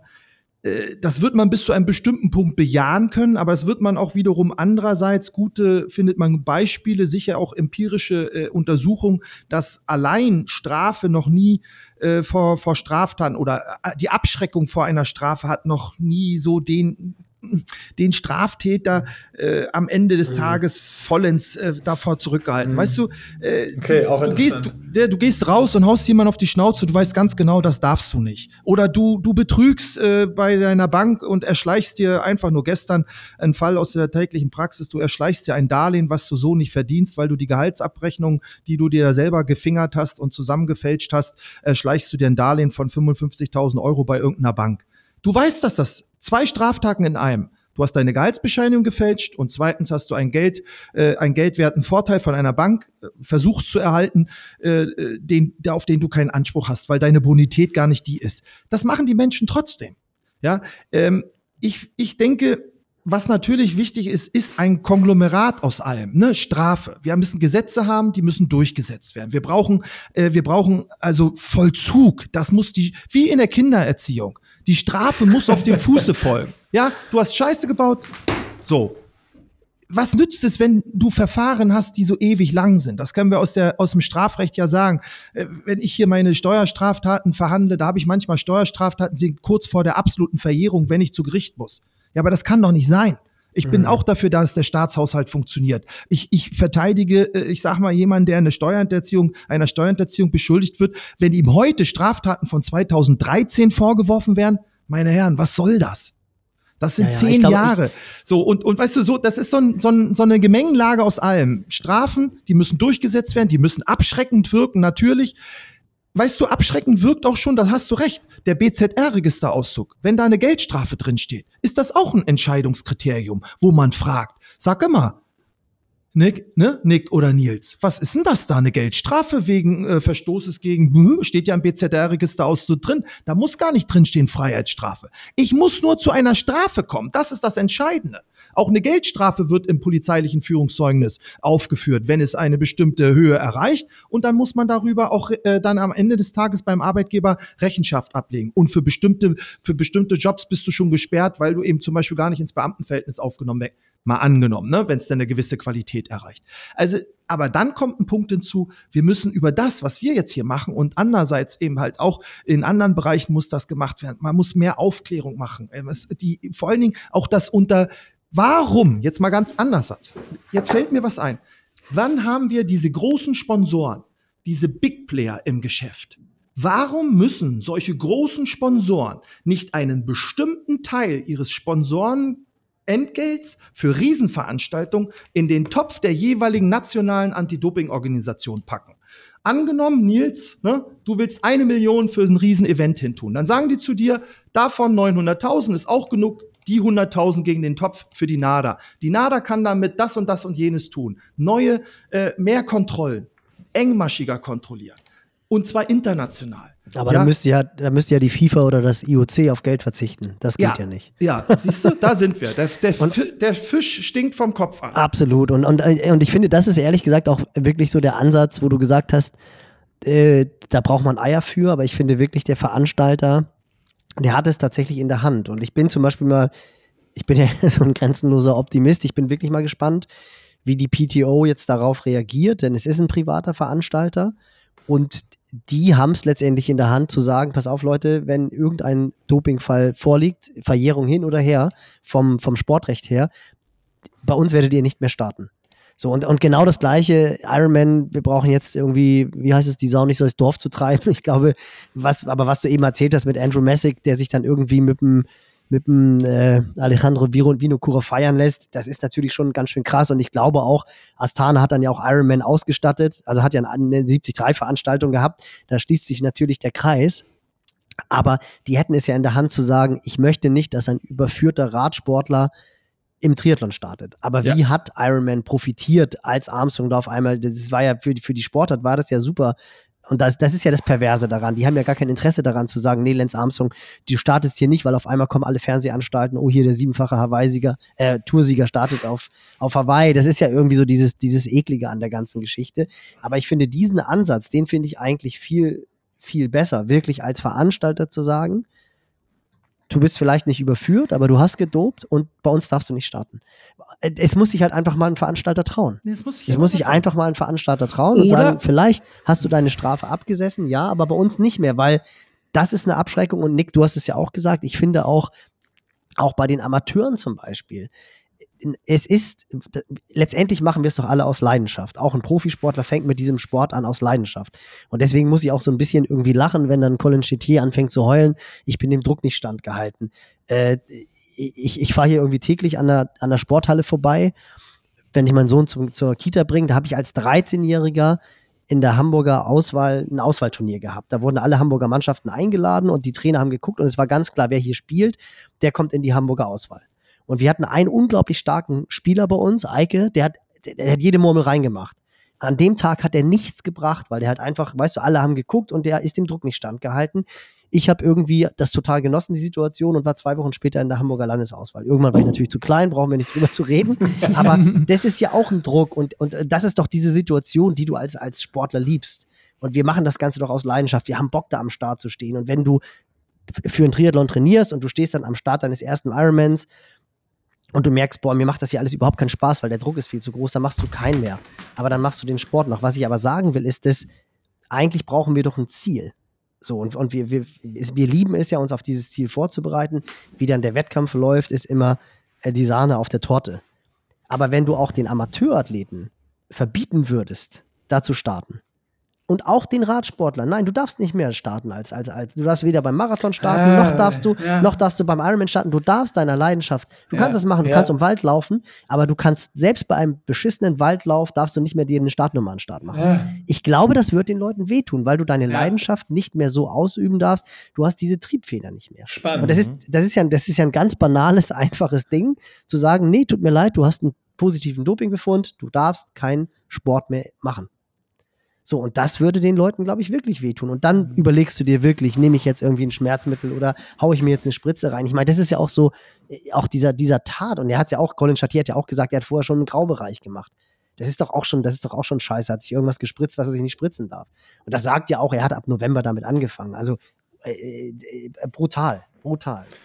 Aber ich glaube, das wird, das wird funktionieren. Ich finde den Ansatz spannend, den du hast jetzt. Das ist so, äh, wo ich auch gesagt habe, also dieses Gefängnis ist für mich so diese, was ich eben gesagt, diese absolute Strafe immer. Mhm. Und äh, das war mhm. nochmal von Steffen, von dir interessant, die Einordnung zu dass es gar nicht unbedingt hilft. Aber klar, wenn du guckst, an den Ursprung gehst und wenn du den Leuten das nimmst, warum sie eigentlich mal damit angefangen haben, äh, die Leidenschaft nimmst oder die Möglichkeit nimmst, an sowas teilzunehmen und das zu ja, erfahren. Ich meine, jeder, der beim großen Städtemarathon gelaufen ist, wo Tausende an der Strecke stehen und einem Toll, zujubeln, absolut, geiles Gefühl. Mega, mega. Richtig geiles Gefühl. Und wenn du das nicht mehr hast und das aber brauchst oder haben willst, dann ist es natürlich eine Strafe. Und äh, die, ist, die ist einfach umzusetzen, dass überführte Doper bei Sportveranstaltungen ausgeschlossen werden. Und das haben dann auch die Veranstalter in der Hand. Finde ich, finde ich eine interessante Geschichte. Äh, genau, wenn, wenn Sie, wenn Sie sozusagen, äh, wie, wie hattet ihr gesagt, erstens brauchen Sie die Eier dafür, ne? Sie müssen also sozusagen sich auch trauen, das zu machen. Und Sie, das Problem ist manchmal, wenn die Veranstalter äh, dem ich sag mal so, den, den Verbandsregularien unterworfen sind, äh, dann wird da es muss, schwierig. Da muss ein ne? Gesetz her oder eine Regelung ja, her. Da, ja, dann, anders dann, geht's nicht. Dann, dann hat ja derjenige, kann ja dann immer argumentieren, meine Sperre ist weg, ne? meine Sperrfrist mhm. ist abgelaufen, jetzt dürft ihr mich nicht, also DLV, zum Beispiel Marathon, ist eine DLV-Veranstaltung, Berlin-Marathon, dann muss ich hier laufen dürfen. So, der wird da wahrscheinlich in diese, in diese Sache wird er dann reinkommen, nicht? Ähm, das ist sozusagen so, so sage ich mal, äh, so, was ich noch, noch einen anderen Gedanken, den ich hatte immer dabei der Überlegung, ich weiß natürlich nicht, ob sich das umsetzen lässt und das wäre auch zu viel verlangt, aber ähm, jemand, der sagt, also ich trete nicht an gegen dich, dieses, weißt du noch, mhm. gab es doch mal die Situation, wo jemand den Handschlag verweigert hat bei den Schwimmern oder das waren so Ansätze. Ich gehe runter, bei der FINA war das, glaube ich, bei den Schwimmwettkämpfen, wenn sie der ja. Chinese da auf dem Podium stand und dann sind die Australier runtergegangen oder ja. irgendwie sowas. Da gab es dann tierischen, tierischen Terz dann gegen diese Athleten, aber daran sieht man wieder den Verband. Ne? Der Verband will den disziplinieren, der sich sozusagen zu einem, zu einem Statement äh, berufen fühlt. Also der sagt, ich setze ein Zeichen, ich sage, ich will nicht, auch wenn seine Sperrfrist weg ist, aber ich will nicht hier, äh, ja. im Übrigen hat er vielleicht sogar nur ein vorläufiges Startrecht gehabt. Ich, ich krieg den Fall nicht mehr ganz so richtig zusammen. Also seht Doch, mir das, das weiß nach. ich noch, da kann ich mich noch dran erinnern, weil du dich da ganz vehement gegen gewehrt hast. Äh, und das, das fand ich sehr, sehr sympathisch, dieser riesen Chinese Wu oder Wang oder ja, wie er ja, heißt, der da ja. alles in Grund und Boden geschwommen hat. Ja. wo die Australier, ich glaube, das war auch noch irgendwie ein schwebendes Verfahren. Genau, weil er, die, trotzdem, weil er seine Probe mit dem Hammer zerschlagen hat. Weißt genau, du, das war das dieses, genau, diese Hammerschlagen-Probe. Genau, das war das. Der, das der Torschwimmer, genau. Ja. Und, und, und das ist, ja. So. Ja, so, das, da, aber, aber das, ist auch das. Hm. Das ist auch das, was mich jetzt halt so nervt und weswegen ich super happy bin, dass du dir die Zeit genommen hast und auch wirklich das mega interessant fand, weil ich einfach natürlich kann ich das auch irgendwie verstehen und man muss dieses Thema Druck mit Sicherheit auch thematisieren. Aber das ist wieder, ich finde, da wird wieder der Täter zum Opfer gemacht. Und ja. das finde ich nicht gut, weil ich finde mhm. einfach, dass wirklich sehr, sehr viele Athleten mhm. betro äh, betrogen wurden, nicht im strafrechtlichen Sinne, ja, ja, aber im, nein, im sportlichen Sinne. Also als Athlet wurdest du betrogen. Und ich glaube, das ist auch das, was ein Lionel gesagt hat, der gesagt hat, Leute, es geht doch nicht einfach nur um den ersten Platz. Nein. So Das war doch so ein geiles Statement, so emotional und so ergreifend, wenn man sieht, dass, dass der Mensch, und ich will noch mal eine Sache dazu sagen, weil, äh, Nick, weil du vorhin gesagt hast, äh, hier, dass wir wollen mal eine Lanze auch für all die Age-Grupper brechen und vor allen Dingen auch für viele, viele, viele, viele Profis brechen, ne? die, die eben diese, diesen, diesen Nonsenssatz von wegen, alle, die besser sind als ich, da kann ich gar nicht vertrauen, dass die sauber sind. Das ist doch Quatsch. Ja, das ist doch Quatsch. dass, dass, wenn man sich das so einredet, dann macht man ja sich schon, äh, dann macht man sich das eigene Sportlerleben ja im Grunde schon mental zur Hölle, wenn man sagt, äh, da bereitet man sich ja selbst den Weg. Das sind doch alles nur, das sind doch alles nur Erklärungsmuster, mit denen man versucht, etwas zu rechtfertigen, was letztlich wissentlich eben falsch ist. So, und wenn man jetzt nochmal bei ihr sagt, weil du vorhin gesagt hast, Nick, äh, man kann hier unter zehn Stunden äh, einen Ironman machen, so, ich, ich kann da ganz ehrlich auch von mir reden. Nicht? Also wir haben hier, wir haben hier äh, ich arbeite als Anwalt, wir arbeiten viele meiner äh, Mit-Age-Grupper, die sind 40 Stunden und länger in ihrem Job. Ich mache manchmal 60 Stunden und gehe ich dann trotzdem abends mal ein bisschen auf die Rolle oder muss, mach dann im Wochenende. Natürlich kann man unter 10 Stunden finishen. 9,22, Steffen, oder? Ja, ja. Habe ja, ich falsch recherchiert? Ja. 9,22. Ja, so habe ich mal gemacht. Also weit oder, unter 10 Stunden. Oder 9,23 in, in, in, Sehr gut. in, Brasilien mal irgendwann. Ja, ja. Und, ja. Ihr solltet, und AK 50, ne? AK 50 und der Typ ist, der Typ ist eine Kante. Der ist eher ein Blumenfeld als ein, als ein Patrick Lange. Ja, vom Kanusport, der hat ein richtiges Kreuz. Ich, ich habe noch eine ganz interessante ja. letzte äh, Frage vielleicht, die ich noch äh, loswerden muss. Weil ich fände noch von dir, Steffen, die Einordnung, äh, ich weiß nicht, hast du den How They Train Podcast von Colin Chatier schon gehört? Nein, Severin hat mir da ein bisschen was draus berichtet. Gehört habe ich Also ihr habt juristisch nicht. darüber beraten, sehr gut. Ja, sehr juristisch, ja. Also, ja, der, der kennt auch den Rotchenko-Akt viel besser, weil er darüber eine Dissertation schreibt, über den ah, Rotchenko. Mit den ja, ja, ja, den müsst ihr bei, bei, am, bei amerikanischen Recht lieber den Junior okay, einladen. Okay. ja, nee, aber äh, er hat da gesagt in dem Podcast, ähm, dass er ange oder er begründet seinen, seinen Start, dass er EPO genommen hat damit, ähm, dass er gesagt hat, in seiner Welt, in seiner Vermutung sind die Top-Guys, die Top-Jungs sind halt nicht clean. So, und das hatte er im Kopf und da hat er, wenn ich die schlagen will, dann muss ich auch was nehmen. Ja. Und keine vier Minuten später äh, kriegt er eine Frage zu seinem Trainer Michael Iden und ähm, dann beantwortet er die Frage damit, dass er sich sehr sicher ist, dass die Norweger clean sind. Ja. So, und äh, das sind ja aktuell die, die, die, besten Triathleten der Welt, die, wo er eben ja. gesagt hat, ja, ja. weil die besten in seiner Meinung nach dopen, ist er es angefangen. Wie ordnest du sowas als, als Rechtsmensch ein, wenn, wenn Begründungen auf sowas aufgebaut werden? Also du hast da ja wahrscheinlich sehr viel Erfahrung, wo sich Leute auch in Aussagen verstricken und sowas. Na, und, mhm. und jetzt wird natürlich ganz viel gemutmaßt, wer ist wie viel mit drin, das wollen wir gar nicht machen, alles haben wir ja gesagt. Nee. Aber wie ist so von dir, wenn, wenn ein Mensch so anfängt zu argumentieren und sich innerhalb von fünf Minuten im ersten Podcast, den er macht, schon so widerspricht, wie ist es da so deine Erfahrung eigentlich dazu? So, ist dem zu trauen oder ist das mal anzuzweifeln oder ist das so, ja, der ist halt verzweifelt und sagt irgendwas? Wie, wie ist das einzuordnen? Ja, also ganz, ganz ehrlich, und das, das, das spürst du in deiner Frage ja selbst auch, Nick.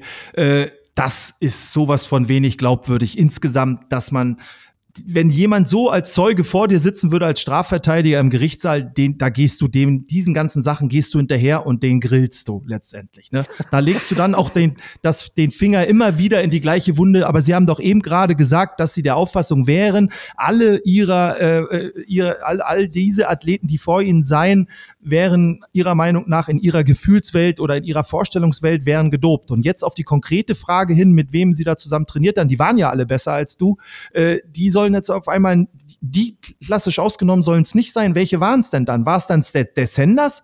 Wer war es denn dann? Wer war das, der da dann deiner Meinung nach gedopt war? Also das ist auf Deutsch gesagt, ja, Bullshit, ne, was der erzählt. Und da, da, da ist er, das ist eben auch das, wo er so unglaubwürdig ist. Und ich nochmal, um nochmal auf den ganz, auf den Anfang des hier unseres Podcasts zurückzukommen, da hatte ich gesagt, ich habe mit Rino darüber gesprochen, äh, weil, weil das so ein bisschen so wie so ein Idol auch war für ihn oder jemand, zu dem er hingeschaut hat. Und dann habe ich gesagt, Severin, die ersten Statements, wenn überhaupt, die ersten Statements, die müssen wohl überlegt sein. Jetzt Ne? Ich wieder Verteidiger. Ich, ne, ich, ich nehme jetzt mal an, ich nehme ja. jetzt mal an und ich bin jetzt nicht der Sportler. Ja, so jetzt wickel ich diesen, ne, den, der jetzt hier Mist gebaut hat, den wickel ich jetzt mal in Watte. Ja, und dann bereitest du doch jetzt eine Erklärung vor. Ja, jede Erklärung aus der Hüfte geschossen, gibt so viel Raum für Angriffe, zeigt aber auch im Grunde genommen, wie unglaubwürdig diese ganze Geschichte letztlich ist und wie recht äh, Ben Hoffmann hatte, wenn er gesagt hat, erzähl mir nicht irgendeinen Scheiß, sondern sag ganz genau, was war los, ja? Oder die ersten Reaktionen, die so von, von seinen Kon Kontrahenten kamen, die waren, das war punktgenau richtig gesetzt und er hat im Grunde genommen bewiesen, auch nicht anders zu sein als andere Dopingsünder vor ihm. Ja, sein gesamtes Erklärungsmuster, Erklärungsbild, Erklärungsversuche sind halbherzig, sind im Grunde genommen nichts wert. Wert war sein Geständnis, okay, dafür hat er sofort ein Jahr Strafabschlag gekriegt. Das muss man sich auch mal dabei überlegen. Das ist ja gerade dieses Ungerechte auch. Der, der wirklicherweise vielleicht wirklich nichts gemacht hat, dem stehen vier Jahre vor der Brust und der sagt, yo, shit happens, ich hab's gemacht. Der hat gleich mal schon ein Jahr runter. Der hat schon ein Jahr runter. Der, der sagt und darum kämpft, dass es vielleicht doch nicht war, der hat vier Jahre vor der Brust. Wenn er jetzt noch jemand sozusagen vor der Flint, äh, noch jemand, äh, ich sag mal, vors Loch schiebt, dann wird er aus drei Jahren, wird dann zwei Jahre und so weiter. Man kann da ganz schnell äh, sozusagen auch von dieser Sperrfrist weiter runter sich hangeln. Aber äh, ganz ehrlich, am Anfang habe ich so mit Rino sozusagen so mitgefiebert und ein bisschen gehofft, na mal sehen, mal sehen, ob er denn da vielleicht vernünftiger ist, was an Einlassung kommt. Aber letztendlich die Einlassungen zeigen nur, dass er kein anderer Betrüger, Nils, ich greife das einfach auf, ja, kein anderer ja, ja. Betrüger ist als alle anderen vor ihm auch. Finde ich vor super allem, spannend. Und vor allem, ganz kurz, Nick, das muss ich mal, da muss ich mal reingrätschen. Vor allem, was ich daran auch so absoluten Schwachsinn finde, wenn er wirklich erst im November gedopt hat dann hat er doch gesehen, dass man so große Rennen wie Dallas gewinnen kann. Und da war vielleicht kein Blumfeld, da war vielleicht auch kein Eden, aber ich sag jetzt mal, ein Ditlev ist auch nicht so ein schlechter und ein Sam Long ist auch nicht so ein schlechter. Und das ist ja auch, also da siehst du auch dieses, ich habe im November damit angefangen, mit diesem Wissen, du musst dopen, um die Großen zu schlagen. Puh, das ist, äh, ja, genau wie du gesagt hast, Steffen, den würde ich auch grillen. Den hätte ich auch, da hätte ich auch, ja. da hätte ich auch richtig Lust. Den würde ich auf ja, einen großen ja. Weber, auf den Weber schmeißen und würde da richtig, richtig Petroleum rein. Die, also das ist, ja. Ja, Chance vertan. Chance vertan. Ne? Also ich habe ich hab genau das gehofft, was, was Stefan auch eben gesagt hatte. Er hat es zugegeben. Direkt das erste war, ja, hier, ich habe gedopt, habe schon nur drei Jahre und ich gehe auch, ich, ich sag, nee, ich gehe nicht wieder in Sport rein. Und ich habe dann gedacht, oh, erstmal so, ja, super beschissen, dass es passiert ist überhaupt und, und das wird ein Skandal. Und ich habe dann auch gedacht, meine erste Reaktion, äh, ich weiß auch, Tom hatte mir das geschickt und ich habe Tom zurückgeschrieben, ja, geil, dass er das schon mal so offen zugibt. Ja. Und da hatte ich die Hoffnung, dass jetzt mal einer kommt und sagt, okay, das, das, das, das, das, so, so, so, so, so. Und äh, das hatte ich irgendwie so, weil ich dachte, hat, wann hat mal wer das direkt zugegeben? Ist ja auch so eine absolute Seltenheit. Mhm. Ähm, und dann war es so, kam dieses Statement, dieser Podcast und ich bin auch immer ernüchterter geworden. Ja, ja. Und dachte, ja, okay, das ist ja, er hat nicht nur die Doping-Sachen äh, gemacht, wie, oder das gleiche Schema wie Armstrong, sondern auch die, die Begründung nachher übernommen. also, mhm. ja, schauen wir mal, was da noch kommt und ob noch was kommt und äh, es bleibt, es bleibt auf jeden Fall weiter spannend und es ist weiterhin schade, dass irgendwie keiner, der erwischt wurde, wirklich mal 100% von Anfang an reinen Tisch gemacht hat. Das ist auch so eine Sache, die sich die sich irgendwie durchzieht weiterhin im, mhm. im Doping, egal in welchem Sport es war. Mhm. Oder gibt es einen Fall? Wo einer schon mal so von Anfang an, ja, ich war es und es ist so und so gelaufen. naja, die, die, die Nina Kraft, und das ist ja auch ein trauriges, wenn man mal so sieht, ein trauriges äh, Exempel. Nicht? Nina Kraft hat meiner Ansicht nach seinerzeit auch sogar auf die B-Probenöffnung verzichtet, verzichtet. hat gesagt, ja, ich habe es gemacht. Das war auch, auch, sie hat mit dem Druck auch äh, äh, argumentiert, ja. der war so hoch, ich habe, ich habe, ich habe, ich habe äh, und gemacht und bin, bin sozusagen auch irgendwie äh, involviert worden, mit dem Thema in Kontakt gebracht worden. Äh, wie weit sie das dann, man, man sieht ja auch an dem tragischen Ende von ihr selbst, dass das sozusagen sie offenbar nie mehr hat loslassen können, dieses Thema. Ne? Das ist ja auch äh, traurig. Äh, ich weiß es auch nicht. Also, das ist, äh, du hast für den Rüdger Beke äh, angesprochen. Ja. Ich meine, der hätte auch gekämpft. Der ist am Ende des Tages auch freigesprochen worden, weil er nachweisen konnte, dass im, er eben irgendwelche Eiweißabprodukte auf natürliche Art und Weise natürlich genau. produziert. Ne? Der, und an dieses äh, hatten sich dann später andere äh, Spanier, wie gesagt, angehängt und die hattest du auch genannt, diese Beracetegi oder wie die heißt, die ja. ist dann später dann mit in einer ähnlichen Argumentation freigesprochen worden, später zweite Mal erwischt, dann eben auch eingestanden, dass eigentlich die gesamte Zeit ihr sie nur die Leistung mit solchem Zeug gemacht hat. Ja, ich, schwierig, ne? Also, das ist vielleicht auch in der Natur des Menschen, dass er, wenn er Fehler macht, nicht un unumwunden sofort eingestehen kann, dass er einen großen Fehler gemacht hat und dass es immer Erklärungsmuster äh, sozusagen versucht, es werden immer Erklärungsmuster versucht, sozusagen, ja, aber, ne, irgendwie so entschuldigende Momente gesucht. Ja, ist das, ist das menschlich? Vielleicht. Ja, absolut. Also ich glaube, das ist äh, gutes, gutes Schlusswort. Es liegt in der Natur des Menschen vermutlich auch und letztendlich ja. muss sich dann jeder, jeder selber in den Spiegel gucken und man sieht es auch, dass das so eine wie Nina Kraft daran zerbrochen ist. Ich glaube auch ehrlich gesagt, dass viele Athleten, die Siege erzielt haben, die nicht sauber zustande gekommen sind, sind die wirklich mit, mit 40, 50, 60 Jahren noch stolz auf ihre Erfolge und können die wirklich mit Inbrunst sich vor Schulklassen stellen und sagen, der Weg des Hochleistungssport lohnt sich, weil ich eine Goldmedaille gewonnen habe. Also da muss man schon, glaube ich, sehr, sehr ähm, abgewichst sein, entschuldigt das Wort, das ja, ja. wirklich dann machen zu können. Und ähm, was, glaube ich, da definitiv zu keinem Zeitpunkt passieren darf, ist das Legalisieren des Dopings, denn glaube ich, dann sind die Auswüchse ganz, ganz klar und dann braucht man keinem Kind mehr zu erzählen, dass es den, den Sport noch ausüben soll. Und ich glaube, was der Sport wirklich für eine tolle, tolle Strahlkraft hat, das hat auch wieder mal Jan Frodeno äh, sehr, sehr gut zu Wort gebracht mit seinem Post, dass es halt einfach was Kindliches ist. Auch wenn er jetzt mit Lenkertasche am Rad fährt, Nick, was natürlich dann wieder ein anderer, ein anderer, anderer Punkt ist. Darüber sprechen wir nächste Woche. Aber er, aber er hat es wirklich wieder gut auf den Punkt gemacht. Sport ist einfach eine tolle Sache und ich hoffe wirklich, dass, dass aus der Sache vielleicht was Positives entsteht. Also, dass aus der negativen Sache jetzt was Positives entsteht und vielleicht auch einfach nur jetzt viele Athleten abgeschreckt sind, dass es halt doch äh, wieder Athleten gibt, die hops genommen werden, denn das ist ja was sehr Positives dass es eben nicht durchgegangen ist, sondern dass es einen Athleten wieder erwischt hat. Auch das ist ja ein abschreckendes Beispiel. Steffen, dir ein riesen Dankeschön ja, für, ja, für diese hat, Expertise und auch ja. für, für die Leidenschaft. Das hat mir auch äh, Spaß werden gemacht. Kona, werden wir dich in Kona nochmal am Start sehen? ich weiß es nicht, ich weiß es nicht. Ich, so, so schwierig die Frage, wirklich so schwierig. Äh, also zurzeit eher würde ich sagen nein, aber man weiß ja nie. Ne? Die Chance hat sich auch halbiert, das ist ja jetzt auch nur noch alle zwei Jahre. ja, siehst du? Ja. Nicht nee, Kona, vielleicht cool. Nizza. ja, oder vielleicht Nizza irgendwann. Ja, auch von mir besten Dank und äh, ja, richtig spannend mal hier auch so generelle Einblicke zu bekommen und auch Einordnung ähm, zu, zu Themen und Wörtern, die man immer schnell im Kopf hat beim Thema Sport. Der hat mich betrogen. Ja, rechtlich ist es doch nicht so. Und äh, vielen, vielen Dank. Hat richtig ja. Spaß gemacht. Und ja, äh, ja wenn wir nochmal sowas haben, dann, äh, dann kommen wir wieder auf dich zurück. Und dann, äh, oder wenn wir mal Colin Chatier als Gast haben, dann laden wir dich auch ein, dass du ihn grillst. Ja, okay. ich, ich, danke euch, wie gesagt, für die Einladung. Hat mir auch wirklich Spaß gemacht, mit so zwei Triathlon-erfahrenen Jungs äh, mal so einen Schnack zu machen. Herzlichen Dank. Mega gut, danke dir. Sehr gut, danke dir und äh, ja, bis dahin. Ciao, ciao. Ciao, ciao.